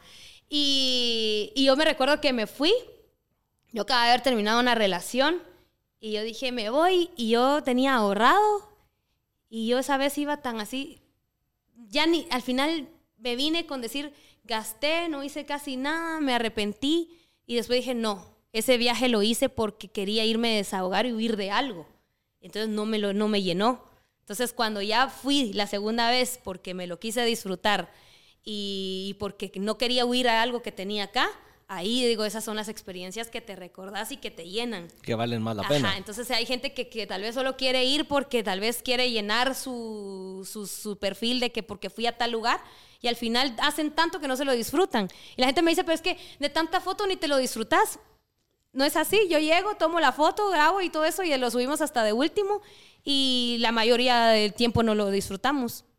O sea, no son como, ustedes no son como esos influencers que se ven que se dedican solo a tomarse las fotos casi que en todos los Ah, lugares no. que se puedan. No, yo sí, a mí me encanta tomarme fotos, o sea, a mí me encanta tomar fotos, viajamos y es como que eh, hasta Luli me dice, mira aquí una foto y ya él sale, ¿verdad? Eh, nos las tomamos, ahorita en el viaje que fuimos a la luna de miel era así, nos tomábamos las fotos, videos y jamás subimos todo en tiempo real, siempre era como que hasta que llegáramos Después. al hotel, era como un tiempecito en lo que tal vez él se entraba a bañar, yo subía, después yo me metía a bañar y yo subía y ya, se acabó. Pero de lo contrario, todo nos lo disfrutábamos. Y eso que siempre tuvimos señal en los lugares donde estábamos. Muy poca historia la subimos como que en, En el, el momento. momento. Y muchas cosas que grabamos y no las subimos. Porque ¿Crees que decía como sano- era mucho. ¿Qué tan... Ahí van dos preguntas con eso. ¿Qué tanto de lo que viven ustedes sí publican y qué tan sano es estar enseñando como tu vida privada? Ay, mira, pasó algo que, que, que en pandemia sí como que la gente veía muchos videos juntos. Entonces, ponete, yo ahora grabo un video con otro amigo, con otra ¿Juntos amiga. de ustedes dos o tan seguidos? Seguidos y juntos. ¿Ok?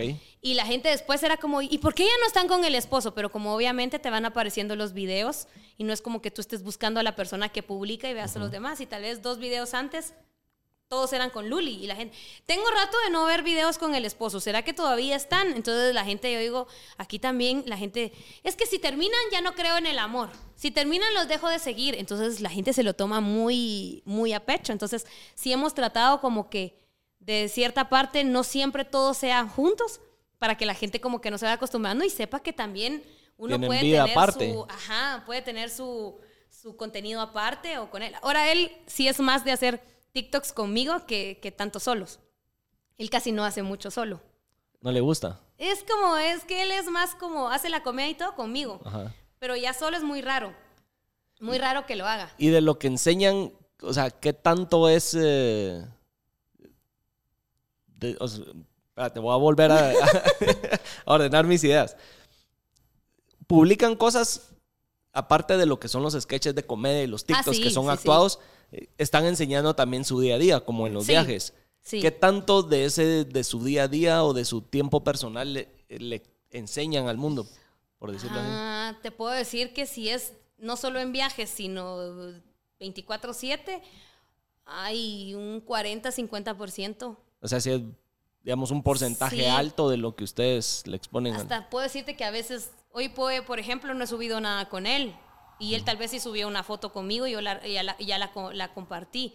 Entonces, pero de decir que ayer me trajo rosas, a veces las publico, a veces no. Y, y no es porque no quiera, sino como que se da el momento de disfrutémoslo y así. Pero sí, sí, a cuando viajamos a veces sí es como publicamos un poquito más. Pero sí tratamos la manera de que no sea todo el tiempo. todo el tiempo, ajá, porque después como que caes al, al que, a quererle darle a la gente, esto es una relación perfecta, porque no vas a subir cuando te peleas, va. No, pues, O sea, como te decía, ahí filmando No. el- la bola de la chancla que No, va pegándole o sea, luz. no lo vas a subir todo. Entonces, pero tampoco puedes venir a subir demasiadas cosas buenas, porque entonces le quieres dar a entender a un público que tu relación es perfecta, cuando realmente sí es una relación normal que puede llegar a tener de vez en cuando un conflicto. Y eso es totalmente normal. Y creo que la gente que sigue a otras personas en las redes sociales tiene que saberlo. Sí. Todos somos normal, o sea, todos tienen su relación normal, como en todos lados. Y Sí. tienen sus pleitos, tienen sus cosas buenas y tienen sus cosas malas. Sí. Así es. Así es. Te quería preguntar algo de, de las redes, así como recapitulando todo lo que hemos hablado. En base a tu experiencia, alguien que se quiera dedicar a las redes sociales, ¿qué consejo les darías? Mira, si querés estar en las redes sociales, lo primero que tenés que hacer es decir, voy a hacer lo que me gusta y que me valga madres lo que la gente vaya a pensar. O sea, si la gente te va a apoyar, a esa gente enfócate. Y si te vas a enfocar en lo malo, porque de vez en cuando uno no es de piedra, ¿verdad? A veces te va a molestar algo que, que, que- que obviamente dicen porque es injusto.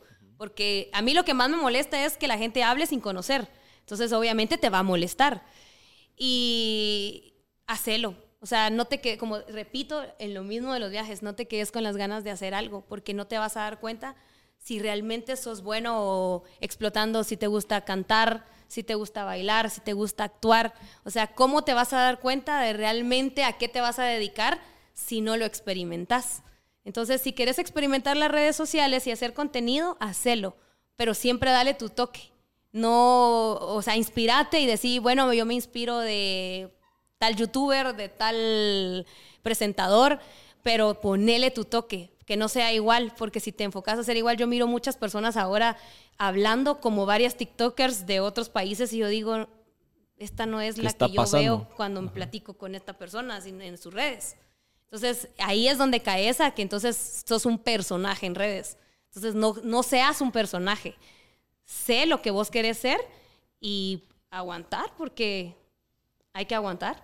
Hay que aguantar muchas cosas que créeme que ya me gradué. Sí, lo que ya lo que hemos hablado de, pero, que es parte de. Pero este si de vez en cuando tenés la oportunidad, yo sí, cuando tuve ya la oportunidad de poner a alguien en su lugar, porque sí se me hacía que era demasiado injusto lo que estaba haciendo, y estaba creando una comunidad de, odio hacia mi persona, donde mucha gente dirá, pero ¿y qué hace? Pero, pero, ¿qué, qué, aporta Guatemala? O sea, ¿pero qué estás aportando vos criticando a los demás? No estás aportando nada.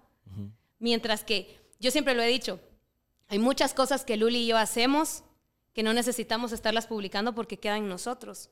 El día que yo quiera publicar una obra que yo haga, un gesto bonito que yo tenga con alguien más, yo lo voy a publicar porque yo quiero, no porque la gente me lo exija que lo tengo que publicar. Porque si lo publicas, que sí, que lo que tú haga tu mano derecha, que no lo sepa tu mano izquierda. Y si no lo haces, esta que aporta, no hace nada, pero no vivís con, no viven conmigo como para saber qué hago, qué no hago. Y, si contara, créeme que cerrara muchas bocas, pero tampoco es mi fin, porque sabemos, sabemos por qué motivo lo hacemos y hemos tenido la oportunidad de cosas que te lo digo, el día que yo lo cuente o algo, creo que todas las lágrimas que, que he derramado en mi casa o que me haya tragado estando ahí, las desahogaría porque hay muchas hay, hay, cosas más importantes en qué enfocarnos y en qué hacer, porque a veces no necesitas tener una gran cantidad de dinero para poder ayudar o para poder hacer algo. Con un gesto mínimo que hagas, puedes sacarle una sonrisa o alegrarle un rato a una persona que lo necesita. Entonces, no, y como te digo, no... Y a veces no solo económicamente es que uno le puede sacar una sonrisa a alguien. Simplemente con un gesto, con, no sé, un complemento de algo que le digas, ya. Y, Exacto. O sea, mira, a mí nos han pasado tantas cosas y yo, yo, siempre he creído que Dios te pone en el momento indicado porque sabes que puedes hacerlo o, o tenés como el, el, decir aquí sí o aquí, aquí, aquí tal vez no mucho.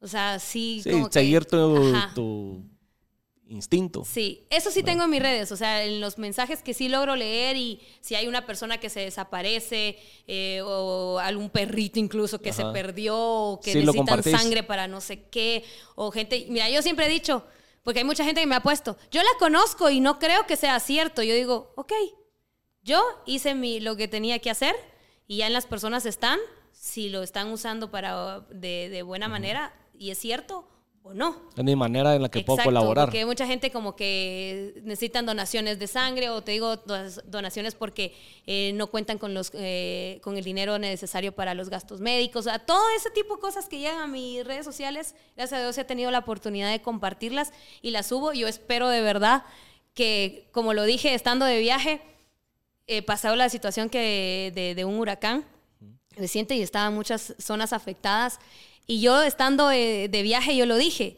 O sea, yo, no, yo sé que no estoy de viaje y no estoy allá, pero voy a usar mi plataforma para que si hay albergues o hay lugares que están llevando víveres, me los informen y yo los voy a exponer para que de alguna manera, pues... Darlos a conocer y apoyar. Sirva. ¿Tú crees que me mandaron 10? ¿Cuántos crees que me llegaron? Ni uno, uno. Uno. Dos, dos me llegaron, dos de una marca que con la marca yo ni había trabajado y no me importó publicarlo, aunque tuviera la marca, no me importó. Dije, pero ah, pero están haciendo esto. Y otras, otra familia creo que estaban haciendo y me lo mandaron. Pero si yo les hubiera dicho, mándenme los memes donde me tiran hate, ay, Dios. Ay, Dios. la gente te se, el presta para, hasta para irlos a- hasta buscar. Sí. Entonces yo digo, ¿por qué entonces después criticas y no estás también haciendo, empezar el cambio desde Sí. vos mismo? Sí, en ese, en ese sentido voy a como complementar lo que decís de, en base a lo que he vivido. Yo cuando comparto clips de episodios, cuando se prestan a tirar hate o que son más controversiales o lo que sea, ahí está la gente comentando, diciendo, compartiéndolos. Y cuando es algo de verdad interesante, importante o que de verdad le agrega valor a los que lo están escuchando, No. les pela. Y después siempre, ¿por qué no invitas a llevas a buenos invitados? ¿Por qué no invitas al no sé quién? ¿Por qué no decís cosas buenas? ¿Por qué no aporta nada? Yo, se han tomado el tiempo de escuchar el episodio entero, de escuchar el buen contenido que también sale, no solo les gusta el donde pueden tirar hate y el morbo y el chisme, o sea, Exacto. literal, No, entonces así como y eso es como te Obviamente yo esa guerra ya ni me voy a meter, nunca la voy a ganar y ahí está el contenido, Ahí el que lo quiere aprovechar, estos- el que lo quiere aprovechar que, le comentando los videos que subas. Ya, ya vi yo. No, ahora creo que le han bajado un poco. Como saben que no contesto, creo yo, pues, no sé. No, no, Pero, no sé que no sí. contestás, pero como, como está, sale tal vez ahí un tu invitado que no les, que no les agrada a varias personas, ahí como te digo, ahí se desahogan. Sí, ahorita no al, que, al que sí he visto que montón de comentarios más negativos que positivos es que el episodio que te contaba que, salí, que salió con Portillo. A él le están tirando, ¿verdad? Creo Sí. que a él que no le han dicho que ya se lo ha- no sé cómo si los está leyendo los comentarios o no, pero No creo. no creo, porque Pero sí. uno no se pone como a estar eh, leyendo. A, a mí cuando me han invitado a alguna entrevista o algo, yo no, yo prefiero no verlo. O sea, Ahí que se prefiero no verlo. No, el episodio sí lo miro. Ajá. Pero, no, los comentarios. No, no veo. Si suben algún reel, algún TikTok, yo prefiero no verlos Ya no. porque ya sé yo que va a haber gente Ajá. ahí que no le agradas. Todo el mundo es valiente detrás de una pantalla, detrás de un teléfono. Todo el mundo puede criticar, todo el mundo. Y yo digo, hay gente que quizás está apagando su teléfono, está y criticando a los demás. O sea, no, hombre, enfócate en crecer tú. Estamos en un país que lamentablemente me voy a echar a mí muchos enemigos. Eh, quiera que no hay no todos, pero sí seguimos siendo un país que es muy machista. Ahora salieron muchos eh, creadores de contenido, que yo no le llamo creador de contenido a alguien que se roba tu contenido para hablar mal de vos. O sea, eh, En y TikTok que- se ve bastante eso. En TikTok se ve un montón. Y que salieron muchos así que, que creen que... Y si, y yo, yo, yo, me- yo he visto un par, yo he visto un par, porque después de lo que me pasó con el chico que me tocó hasta entablar una demanda y toda la cosa, como que llega alguien más y yo sí me encargo de investigarlo. Entonces yo solo digo, hasta deseo que me tire otro, ¿va? porque yo digo, vamos a ver hasta dónde llega. Eh, y digo, bueno, ok, mujer, mujer, mujer, mujer, mujer, y es hombre. Y ahí va en el listado tal vez unas seis mujeres que le conté a las que ataca. Digo, yo no entiendo. ¿Por qué solo a mujeres? ¿Por qué no, por qué no te atreves a decir, ay, este me cae mal, a este también le voy a tirar? No, solo es a mujeres, a mujeres, a mujeres, a mujeres. Y lo más triste es ver mujeres apoyando el contenido machista de esa persona. Eso es lo más triste. Eso sí está. Eso feo. es lo más triste. Me imagino que no se atreve con hombres porque sabe que lo pueden agarrar a... Ahí, como decimos aquí en Guate, una su buena veriada. Ay, pero y tal vez te, te topan con un, es- un novio o un esposo también, También. bélico. Sí, eso también. No saben. La gente no sabe. Mira, para, para seguir con, con las preguntas que te quería hacer en base a las redes y lo que pueda sacar la gente aquí de consejos tuyos. El que se quiere dedicar a las redes sociales, ¿qué tanto tiempo le dedicas tú a tus redes sociales? O que se lo tomen realmente como un trabajo. Si lo van a ver como un trabajo, no tiene que ser de 8 a 5 como un trabajo de escritorio, No, pero no. más o menos, ¿qué le puedes decir del tiempo a dedicarle? Mira, yo te voy a hacer, primer consejo, no te obsesiones. Porque si te obsesionas, vos mismo vas a, a- a crearle mala vibra a, a tu contenido, porque no todo va a funcionar. A veces, yo digo, el que más te esforzas y el que más te tardas para hacer, editar y todo, es el que quizá menos alcance va a tener. Y el que vas a hacer, pero así súper rápido y que ni te lo vas a imaginar, es el que más funciona. Entonces, cuando, mm, cuando hagas, hola, cuando tengas, eh, para, mm, regresando a la pregunta, creo que el enfoque es que, que le dediques el... Ay, a ver. De, dedicale, pero no quizá todo el tiempo. ¿Sabes por qué? Porque, como te digo, te obsesionas, entonces ya todo es teléfono, todo es teléfono. A pesar de que, como te digo yo, mi computador es mi teléfono. O sea, yo siempre todo estoy en mi Ahí- teléfono. ahí ahí editas todo lo tengo todo. ahí. Pero si, si ya es como que todo el tiempo, todo el tiempo, todo el tiempo, cuando tengas a tus amigos, a tu familia o algo, a mí me ha tocado a veces como que me piden un cambio de un contenido y yo estoy en, las, en, En una en cena familiar y yo estoy, eh, mi sobrina, "Ga- tía Gaby, pero deja, el te-", ya se dan cuenta, tía Gaby, pero deja el teléfono. Yo, yo digo, por dentro digo, tienen mucha razón porque mi familia merece tiempo de calidad, mi esposo merece tiempo de calidad y hay ocasiones en las que esto es como no tiene un horario, entonces por lo mismo puede la marca pedirte de repente una cena y ellos no van a saber que estás en una cena familiar y lo tenés que hacer. Entonces trata la manera de enfocarte bien, de ser constante, de innovar y toda la cosa y después descansar porque también yo sí yo sí me agarro momentos en los que descanso porque pero sí todos los días más de algún contenido tengo que hacer. O sea, sí subís a diario. Eh, sí, Aunque sea una historia. sí, siempre. Sí. sí. Entonces, en resumen, sí hay que dedicarle su tiempo, Hay hay, que tener su tiempo, horario, sí. a enfocarse, pero también pon- saber poner tus límites con tu tiempo para dedicarte tiempo en el lado personal. Lo podemos dejar así. Sí. Mira, todo tiene su tiempo, porque si vas Pero es que si te construyendo metes todo poco a 24/7 poco- solo a las redes, ¿en qué momento te dedicas a ti o a tu familia? Por Pues eso, de poner tus encanta- límites. Sí, a mí me encanta hacer live de vez en cuando. Yo hago transmisiones en vivo, pero eh, ahora se volvió como muy de moda que hace muchas transmisiones de vivo, en vivo en TikTok, porque quizá TikTok te puede llegar a pagar esas transmisiones. Ni aún así yo me he activado tanto, porque yo digo, tampoco quiero agarrar eso de que tengo que estar todos los días, pero sí poco a poco como que de vez en cuando... Lo que pasa es que si acostumbras a tu audiencia que es todos los días y de repente no podés, entonces tu audiencia se enoja. Porque entonces dicen, bueno, ¿y entonces dónde estaba y te estuve esperando y no estuviste? Entonces acostumbra a tu audiencia de que puede ser hoy, la otra semana puede ser miércoles o puede ser conforme, pero que estén pendientes de cuándo va a ser. Entonces, no, o sea, en, en resumido, eh, enfócate, sé mm, innovador, constante y hace las cosas bien. Porque si la vas a hacer salir de- así como Solo por, por salir, salir del del paso. paso o solo porque te lo están pagando, mejor no lo hagas. Y está válido que cobres por tu trabajo, pero también a veces sale otra persona que, como tú dices, han prostituido todas las cosas y como aquel me lo regaló, entonces después te exigen que también te lo regales porque el fulano salió nuevo y con tal de jalar más cosas, regalan el trabajo. Sí. Y Sí, está- pasa. Y esperan que ay, ahí te mando una gorra y me haces toda la publicidad del mundo. Y es triste porque después cuando tú dices, eh, decís este, bueno, este es mi precio, aún así justo, eh, sin, sin ver tu contenido, sino solo precios, te empiezan a comparar. Entonces dices, bueno, entonces si me ¿Para vas qué a me comparar, buscaron, no no? me- ajá. Va, Y ahora que dijiste pagar y cobrar tu contenido, ¿qué consejos nos puedes dar de en qué sí aceptar, qué no aceptar, dónde te pueden ver la cara, qué sí pelear a la hora de, de que te querrás trabajar con una marca o de monetizar tu contenido?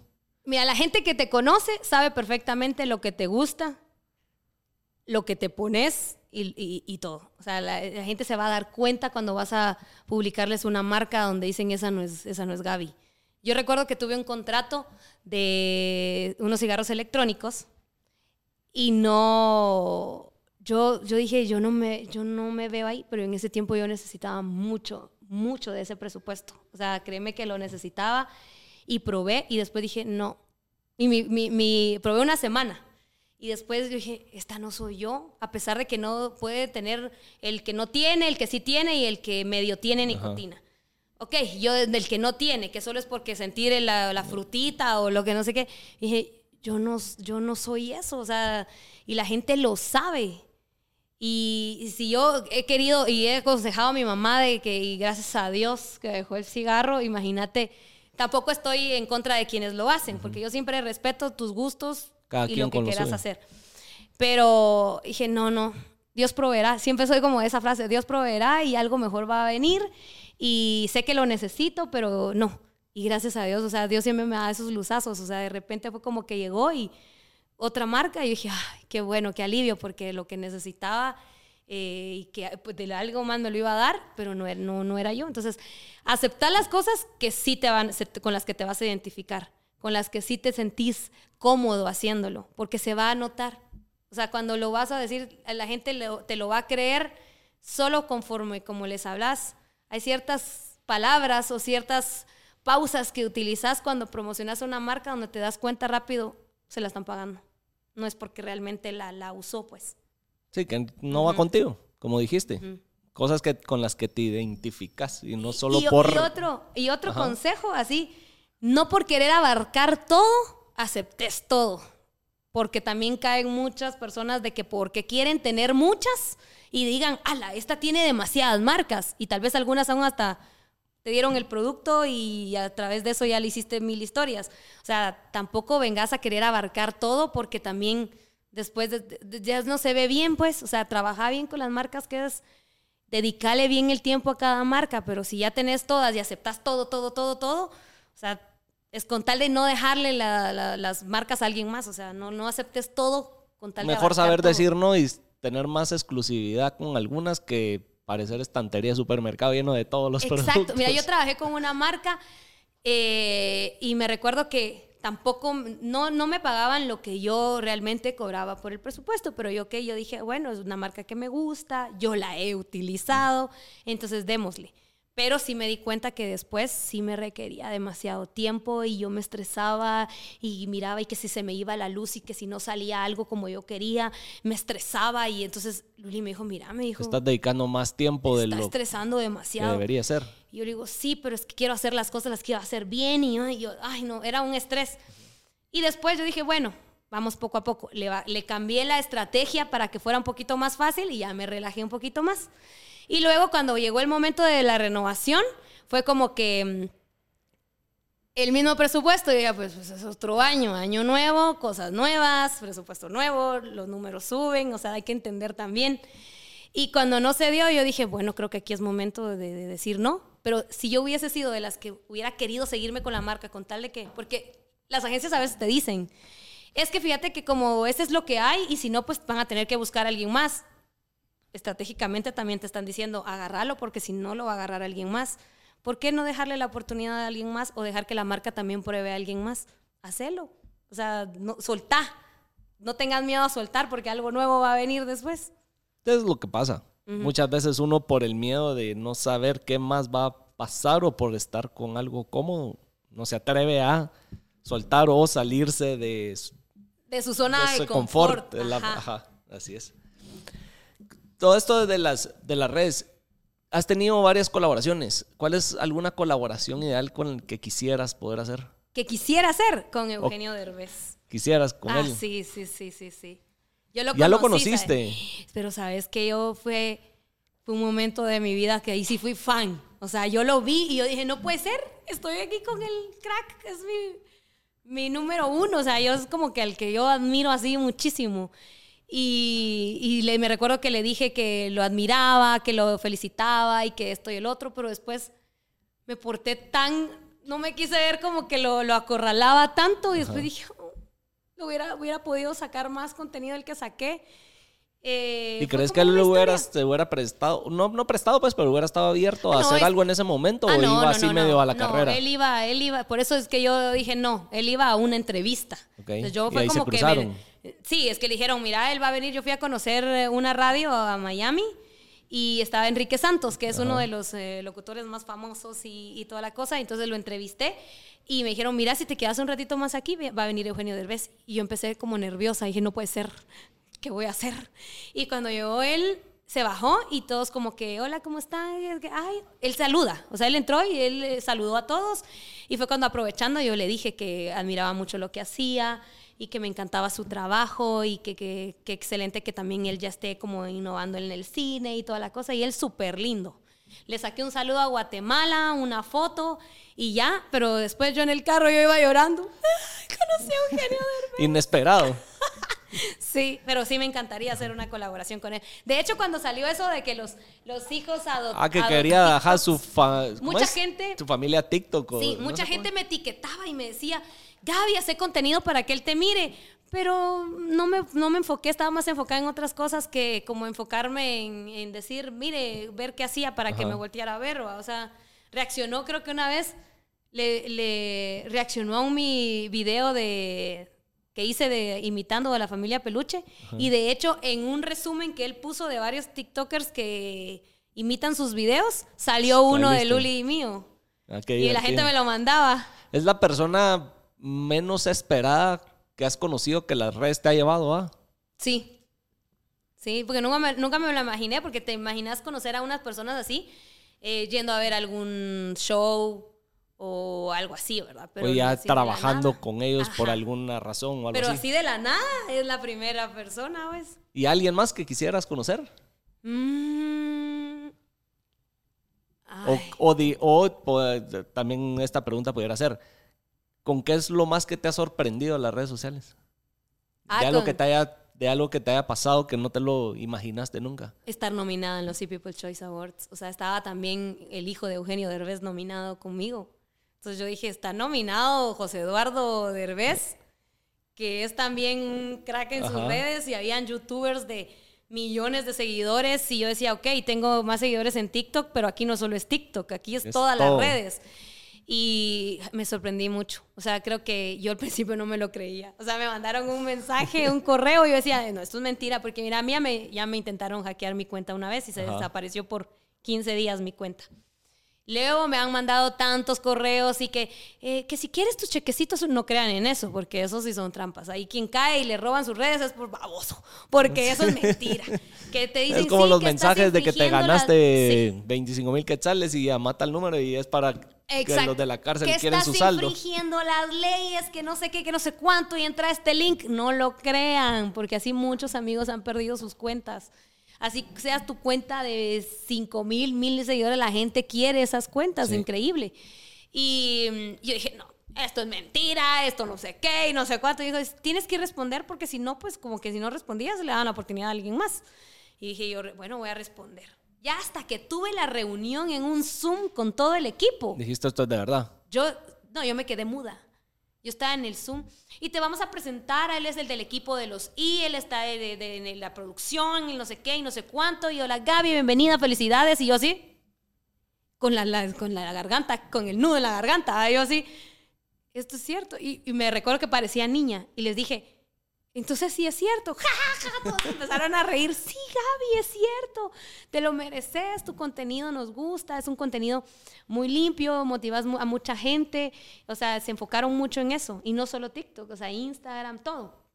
Y tu carrera, eh, has hecho televisión, has hecho, o sea, estás como muy completa. Y yo, ay, qué emoción. Entonces, eso creo que ha sido lo más inesperado. Y cuando te dicen que ganaste, ¿qué significó para ti? Ay, no, fue, no, o sea, yo dije, ya con estar nominada, pues ya, ya es, Ya es algo. ya es algo. Fíjate que pasó algo muy curioso porque en esa vez cumplí dos veces un- dos, dos sueños que siempre quise. Yo siempre quise estar nominada. Yo jugaba con mis muñecas de estar nominada y que yo pasaba con el premio. y con mis muñecos o todos sea, siempre te lo así. imaginaste un Sí, momento así. yo soñaba, yo soñaba con estar nominada y que decían, y la nominada es Gaby. Asturias. Y yo eh, pues, con mi hermanita la ponía ahí a aplaudir. Ay, no, es que te lo juro, o sea, yo soñaba con eso. Y yo digo, es cuando yo digo, los sueños sí se vuelven realidad. ¿Crees en la ley de la atracción? Muchísimo, muchísimo, porque he sido testiga, testigo De de, sí- eso. He, he sido sí testigo de que sí, de que sí. Y, y ah, ah, haz de cuenta que, que soñaba con, ser, con tener unos premios. Lástima que la pandemia no permitió que pudiera estar ahí, porque también estaba una de mis artistas favoritas, que es Jennifer López, y que yo dije, wow, o sea, ella estaba como eh, el premio al ícono latino de no sé qué. Entonces a ella le iban a dar un premio. Entonces yo dije, no, pues, y- y ver en, la- en las, en las publicaciones de I que a la par de la de, de, de J-Lo y a la par de otros estaban mi foto, yo decía, esto, es- esto Sí, como- es real. un sueño. Es un sueño. Cuando me dan la noticia, yo estaba en un... me- me- nos dicen, bueno, vamos a hacer unas producciones y les vamos a mandar la guía de los videos que tienen que grabar, porque cuando sean los premios vamos a presentar los nominados son. Entonces, como que, ah, bueno, y te- me mandaron la guía. Me, yo me maquillé, me agarré el chongo aquí. Bueno, vamos a tener un Zoom para darles las indicaciones. Y yo dije, "Ay, bueno, las indicaciones de qué tenés que grabar y decir. Y cuando empiezan, Gaby, eh, pues eh, para nosotros es un gusto, aquí está tal, tal, tal y todo el equipo porque queremos decirte que eres la ganadora. Y yo, ¿qué? Pero eso fue previo al, sí, show. Sí, sí, sí, mucho antes, porque de hecho yo firmé un contrato de confidencialidad que no podía yo decirle a nadie que, yo había ganado, el premio. Solo lo supo mi hermana y la productora que llegó a mi casa donde instalaron todo para tomarme fotos con el, premio y las fotos que ellos tenían que llevarse. Eh, y, yo, y Luli brinca de la cama y se me queda viendo y agarra el teléfono y me empieza a grabar y yo, no. Y empiezo a llorar y, o sea, fue como, fue muy bonito. O sea, la, sorpresa sí fue real. Sí fue real. Bien genuina. De hecho, esa, reacción la sacan en los premios ese día. Y, fue bien bonito. O sea, y ese, te digo que cumplí otro sueño porque eh, me habla una compañía de publicidad para decirme que querían apoyarme a mí para ponerme en vallas para que la gente votara aquí en Guate. Yo nunca había estado en una valla publicitaria. Y eso fue, te voy a decir, cuatro días antes de que terminaran las votaciones. La gente después empezó a decir que yo pagué vallas para votar y que pagué, o sea, es imposible, pues. Cuatro días antes de que terminaran las votaciones, ponen las vallas, que yo creo que sí sumó, porque todo suma. Pero también ahí dije, ay, primera vez que yo tengo una valla para mí solita. y cuando ganas ese premio, también no solo cosas buenas te trajo, si no estoy mal. Recuerdo que algo estaba pasando de que la gente esperaba de que porque ahora tenías un premio, casi que resolvieras los problemas del país. A mí me dejaron celebrar mi premio dos días, o sea, menos de dos días. En ese tiempo hubo un, un problema político en Guatemala que yo la verdad digo, ¿por qué quieren exigirnos a las personas que hacen entretenimiento a hablar de política? Y yo digo, yo puedo dar mi punto como ciudadana, que de hecho lo di, porque yo te digo algo, o sea, yo sí merezco de decir qué pasa, qué está pasando y todo, porque yo como cualquier otra persona normal, yo pago mis impuestos y siempre estoy al día en mis impuestos. O sea, yo digo, si algo de lo que tenés de ver como ciudadano, estar al día es estar al día con tus impuestos, tus deudas, todo. Yo fui aprendiendo eso. Y después con eso puedes exigir. Exacto. Entonces yo tengo el derecho y lo dije, hice un video y todo, pero se volvió una controversia porque a mucha gente no le gusta, como tú dices, ver triunfos ajenos. O sea, yo digo, en lugar de alegrarse, porque ya van dos años y no han vuelto a tomar en cuenta a Guatemala en lugar de ponerse las pilas, apoyar más a los demás, apoyarse también entre creadores de contenido, en lugar de estarse atacando porque pasa y hay mucha envidia, ¿por qué no te pones las pilas? Porque si ya hubo una vista puesta en una plataforma tan grande,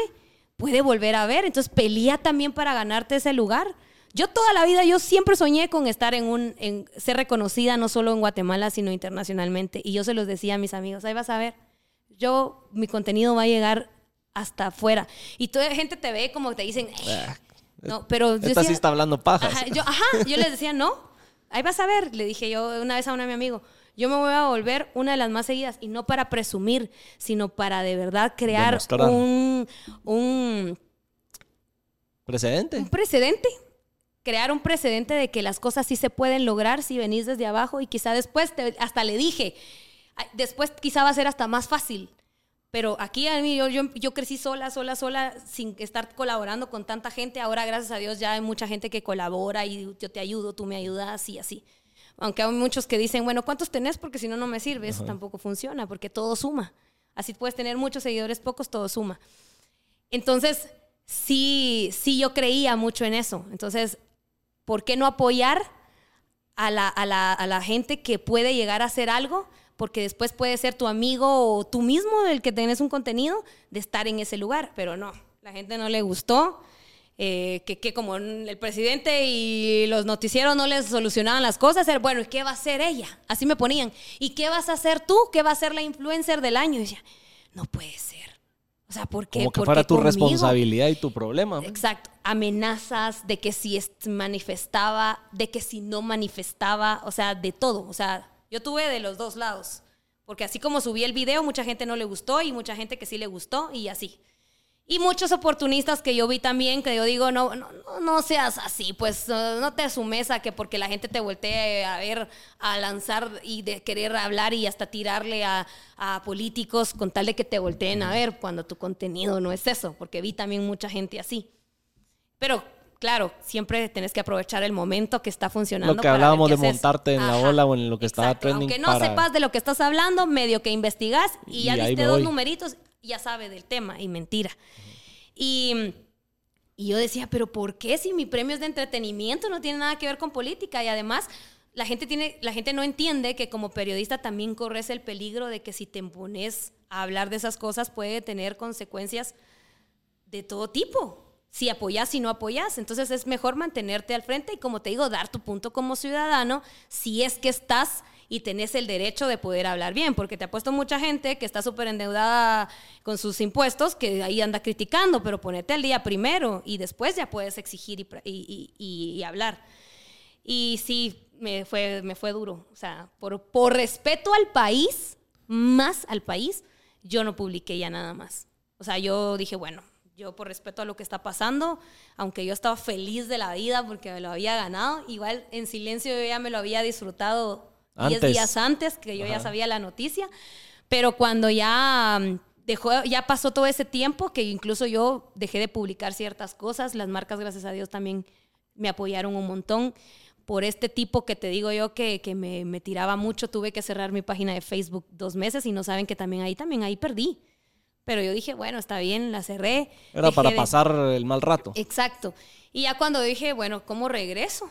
Regreso hablando la verdad. Y conté y les dije, bueno, yo sí, yo recibí amenazas de y, y, publiqué los comentarios de que si iba y no iba a las manifestaciones que ustedes me exigían. Y creo que también soy una persona responsable porque el día que había una manifestación era el cumpleaños de mi sobrina y en plena pandemia. ¿Qué responsable iba a ser yo si me iba a meter a una manifestación después llegar a darle el abrazo a mi sobrina? O sea, la gente no que la gente no va más allá, no ve esas cosas. Exacto. Y entonces, ¿qué tan, no sé si la palabra sea importante o qué tanto tendría alguien creador de contenido con tanta audiencia como tú realmente engancharse a lo que la gente dice o que le exige que haga, como en situaciones como esta? Es que es lo que te digo, o sea, la gente no tiene el por qué, tú no te tienes que sentir eh, obligado. obligado a, que, hacer lo que la gente te pide. Es como yo lo dije en un, en un programa, en un programa, digo, en mi video. Yo no soy ni su noticiero estelar, ni su presidente para que se vengan a, a, desahogar conmigo. O sea, yo soy una persona normal que tiene que seguir su vida normal y que así como ustedes, yo también tengo que trabajar porque tengo una familia que depende de mí.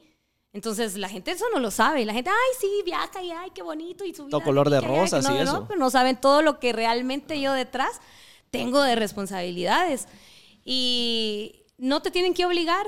O sea, tú tienes que hacer lo que tú, en tus posibilidades, en tu conocimiento, hace. ¿Y qué pasa si Gaby hubiera venido y ignora todo lo que estaba pasando? No la situación del país, sino los comentarios que estaban diciendo o lo que la gente estaba esperando que hicieras y solo seguías tú con tu vida, haciendo y publicando y todo. No, no hubiese sido justo, porque mm, detrás de todo eso también hay muchas personas afectadas cuando pasan ese tipo de situaciones y hay que ser realistas.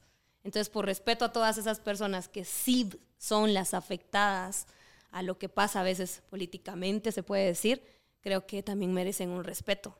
Entonces, yo por respeto a todo eso, te puedo decir que fue cuando yo dije, no, mejor aquí pongo un, porque tampoco es, era justo que unos peleándose en la zona 1 cuando yo, y aquí les traigo la receta de... No.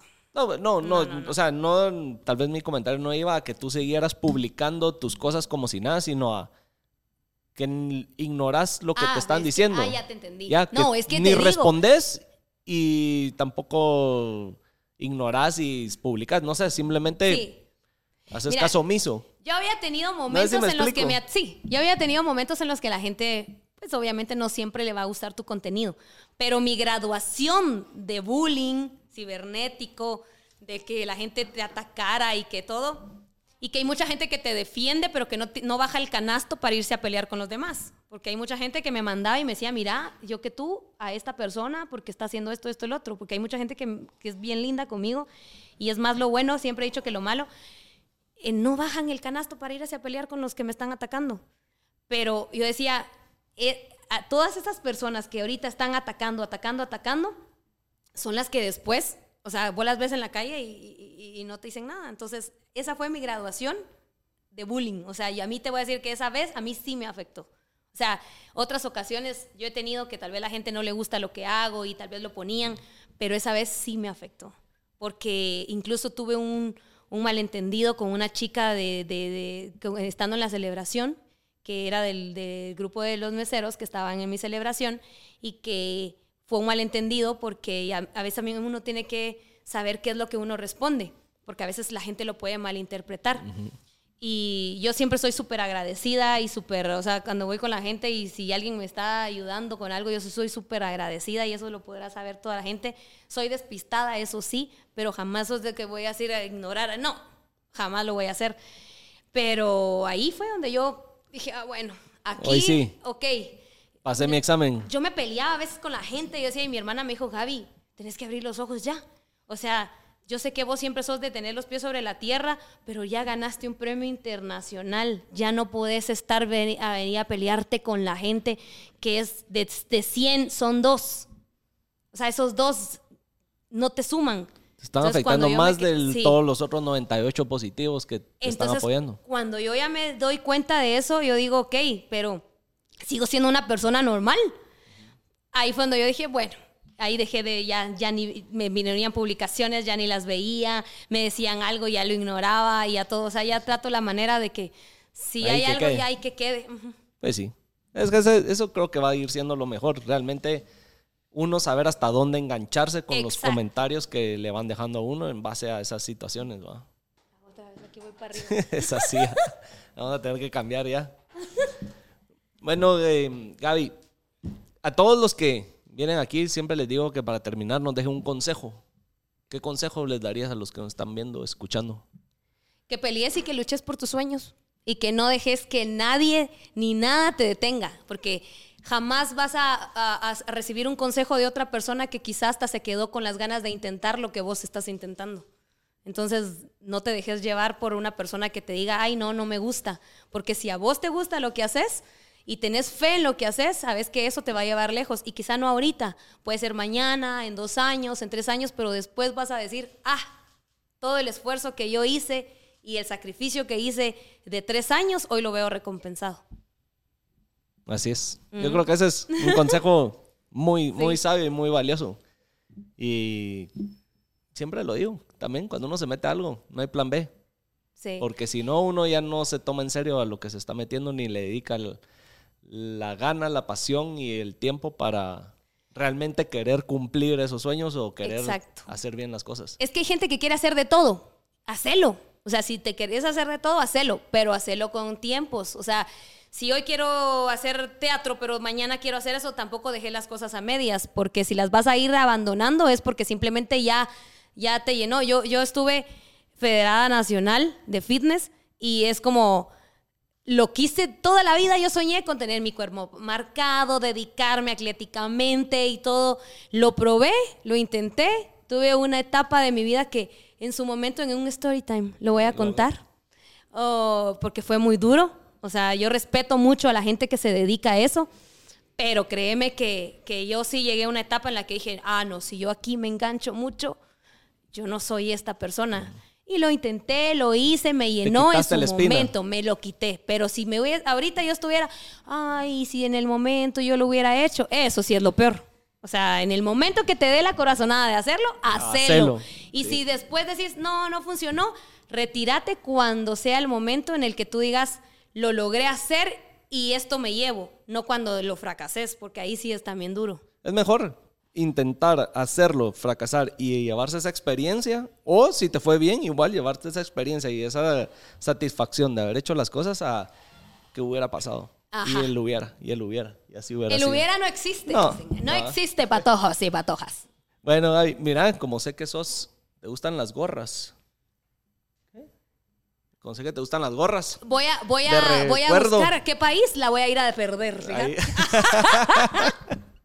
es que Ahí mira, te dejo una de recuerdo. Y Ay, gracias. Mira, esto, pajas. eso es algo que también me dio mucha risa, que la gente me empezó a molestar, pero la gente nunca Yo sí vi ese, ese, vi eso, Ah, y este mira, me escándalo, y me cagaba de la risa lo que fue- la gente le da como- importancia. y no fue como, ay, esta presum... No, sino fue como, como decir... Algo que pasó en el momento. No, no, no. Fíjate de que yo hice un en vivo y la gente me dijo, y yo le digo, "Eh, tráenos algo, que no sé qué. La gente empezó con tráenos algo. Y yo le dije, bueno, ¿qué quieren que les lleve? Y alguien puso, regalanos tus gorras porque nos gustan. Entonces yo le dije, ok, entonces yo se las voy a regalar. Y fue un en vivo súper corto. Entonces la gente que vio y me, bueno, me conoce. Entonces después yo dije siempre, pero de hecho yo ya antes ya había puesto en un viaje que tuve que perdí unos lentes. ¿Y por qué ahí no lo sacaron? La gente quería montarse de, algo en el momento. Porque una vez yo fui, me, unos mis lentes y me costaron mis lentes y los dejé perdidos así tomándome una foto.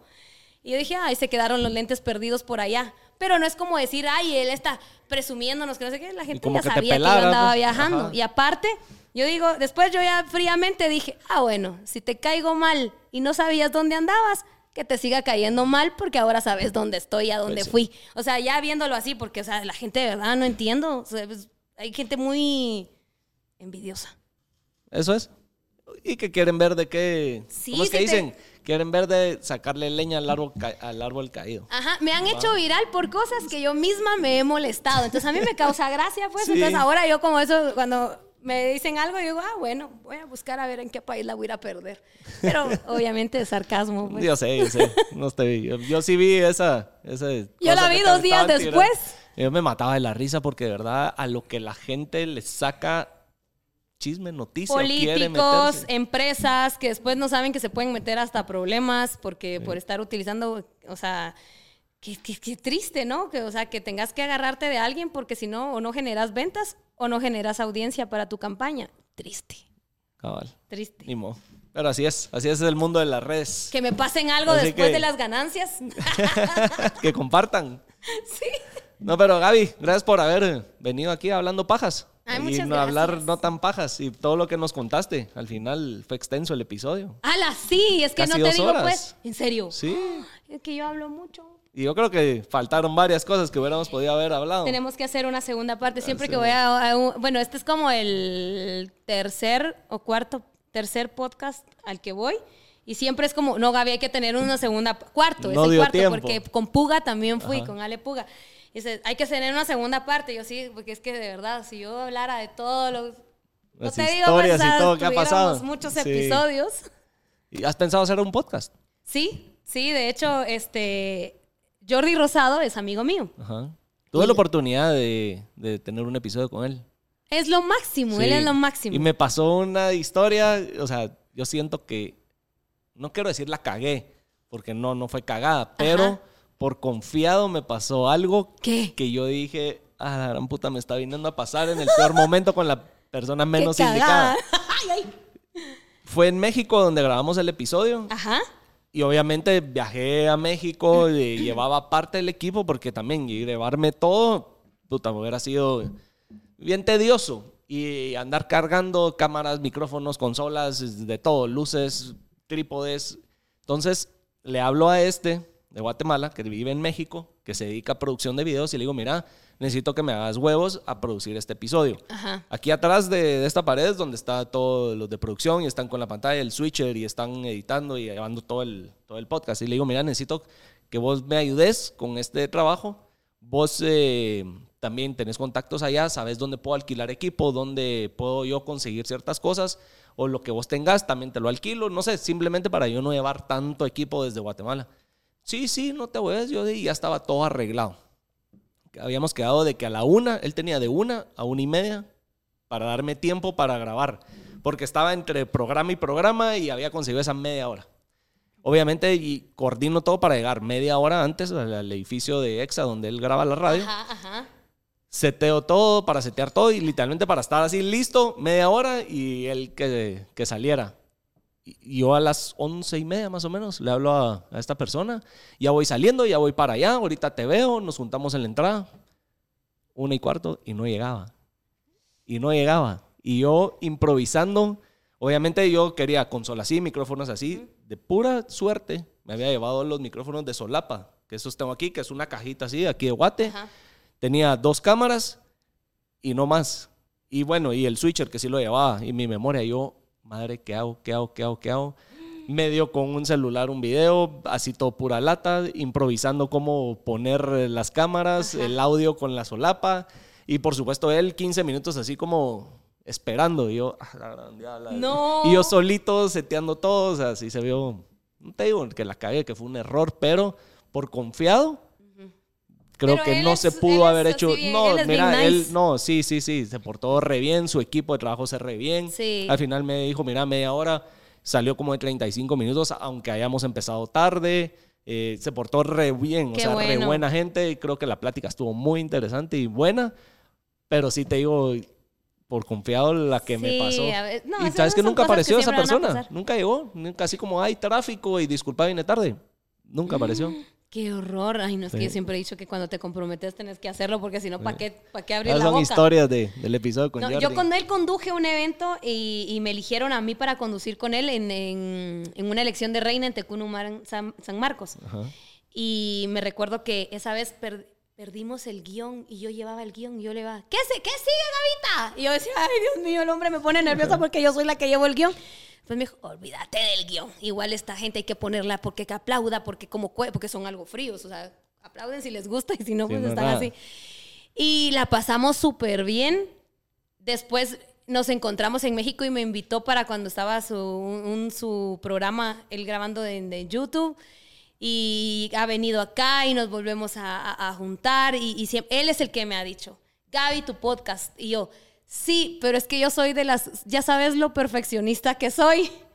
Entonces, cuando haga las cosas así bien, bien, bien, es que ya, ya, Ya le vas a... yo te yo te digo cómo, yo te aquí que digo, qué bonito, pues. Sí. Y que Y qué buen mentor tuvieras. sí, porque él me dijo, yo nunca me imaginé tener un podcast y ha sido de los más vistos y me contó su historia, cómo empezó, que de hecho ni siquiera juntos estaban con, con esta chica, sino que, que es eh, él, eh, él en un lado y ella en otro y así. Y así se fueron, sí. Y él en el episodio que grabé con él dijo que él se está gozando más Sí, esta etapa de su podcast que tele. A mí me lo dijo también. y hubo muchas etapas en las que yo también a veces como que, como que le pedía consejo de cuando sentía que, tú sabes que a veces estás en una empresa y querés que a veces te recompensen o que estés, o que te den retroalimentación de lo que haces. Y hay ciertas etapas en las que yo también pasaba con que decía que no lo tenía. Entonces yo me recuerdo que yo le escribía yo, amigo, es que siento que a veces no valoran mi trabajo y me siento aquí, amiga, ya somos dos, y, y entonces decís, puchica, Está viviendo los mismos A mí, problemas que yo yo. he pasado por esas etapas, pero mira esto y esto y esto me ha motivado para no sé qué. Yo dije, ah, puchica, o sea, uno cree que porque hay otras personas que, han, que son más famosas o que tienen más cosas, no pasan por eso. Y, ta- y sí. Y sí.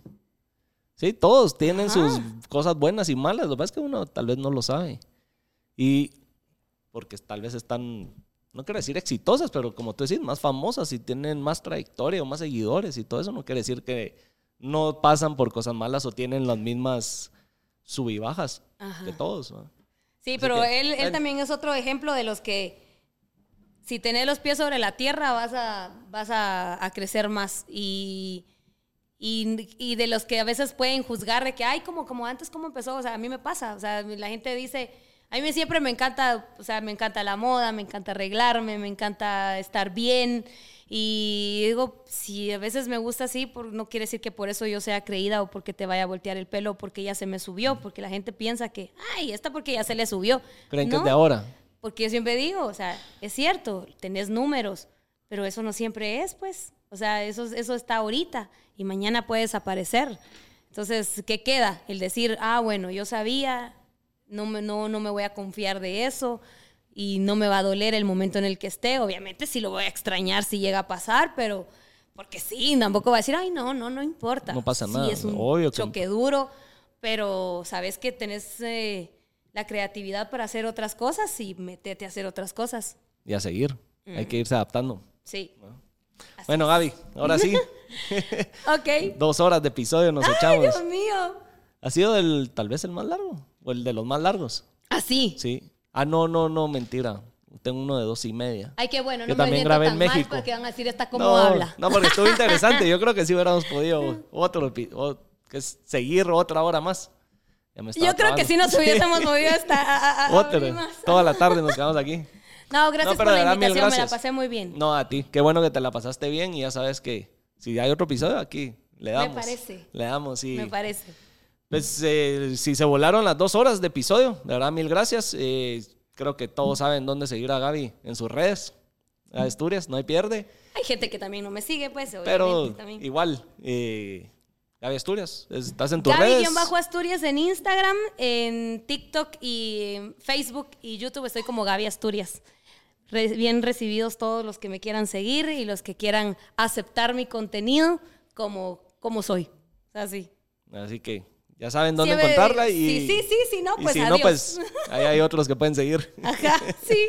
Y nada, suscríbanse, eh, ayuden a crecer el canal y por cierto, ahorita que te estoy viendo la gorra, vamos a eh, esto- Ah, yo creí que me creo a hasta- no, no, no, la no. íbamos a ir a perder. No, ahorita voy a aprovechar a, a sacar clip con eso de que va, ya les dije, vienen nuevas gorras, así que estén pendientes porque en el After Hours varios preguntaron que dónde las podían conseguir, así que se están haciendo y ya les digo dónde las vamos a hacer para que consigan sus gorras. Hay stickers también, vamos a sacar t-shirts y creo que el otro año Después me también van a unos pasar la comisión. Son mentiras. Al que sí lo voy a enseñar es, mira, primazo, ya Gaby está fichada de hablando pajas. Es que tengo una carrera con el primazo de motos el 14 de enero. Ay, ¿en serio? Sí. Ay, tan chulo. Buena Primazo, banda, el primazo. Muy bien, Sí. sí. El lunes anduvimos montando moto juntos, ahí practicando. ¿Ah, sí? Mírate, el muchacho, pues le gustan las motos, eso Sí. no sabía yo. ¿A él o a mí? ¿A él? Sí. No ha estado sabía. bien metido en las motos últimamente. Ah, míratelo. Entonces, el 14 tenemos una carrera. Ay, qué buenísimo. A ver, primazo. apuéstenle a quién, a quién le van. ¿A quién le van? ¿A Momo o al primazo? Dejen sus apuestas. Uy. Todos los que digan que por modo le regalo la gorra. no, bueno, nuevamente, gracias Gaby y nos vemos en el siguiente episodio. Gracias, besotes.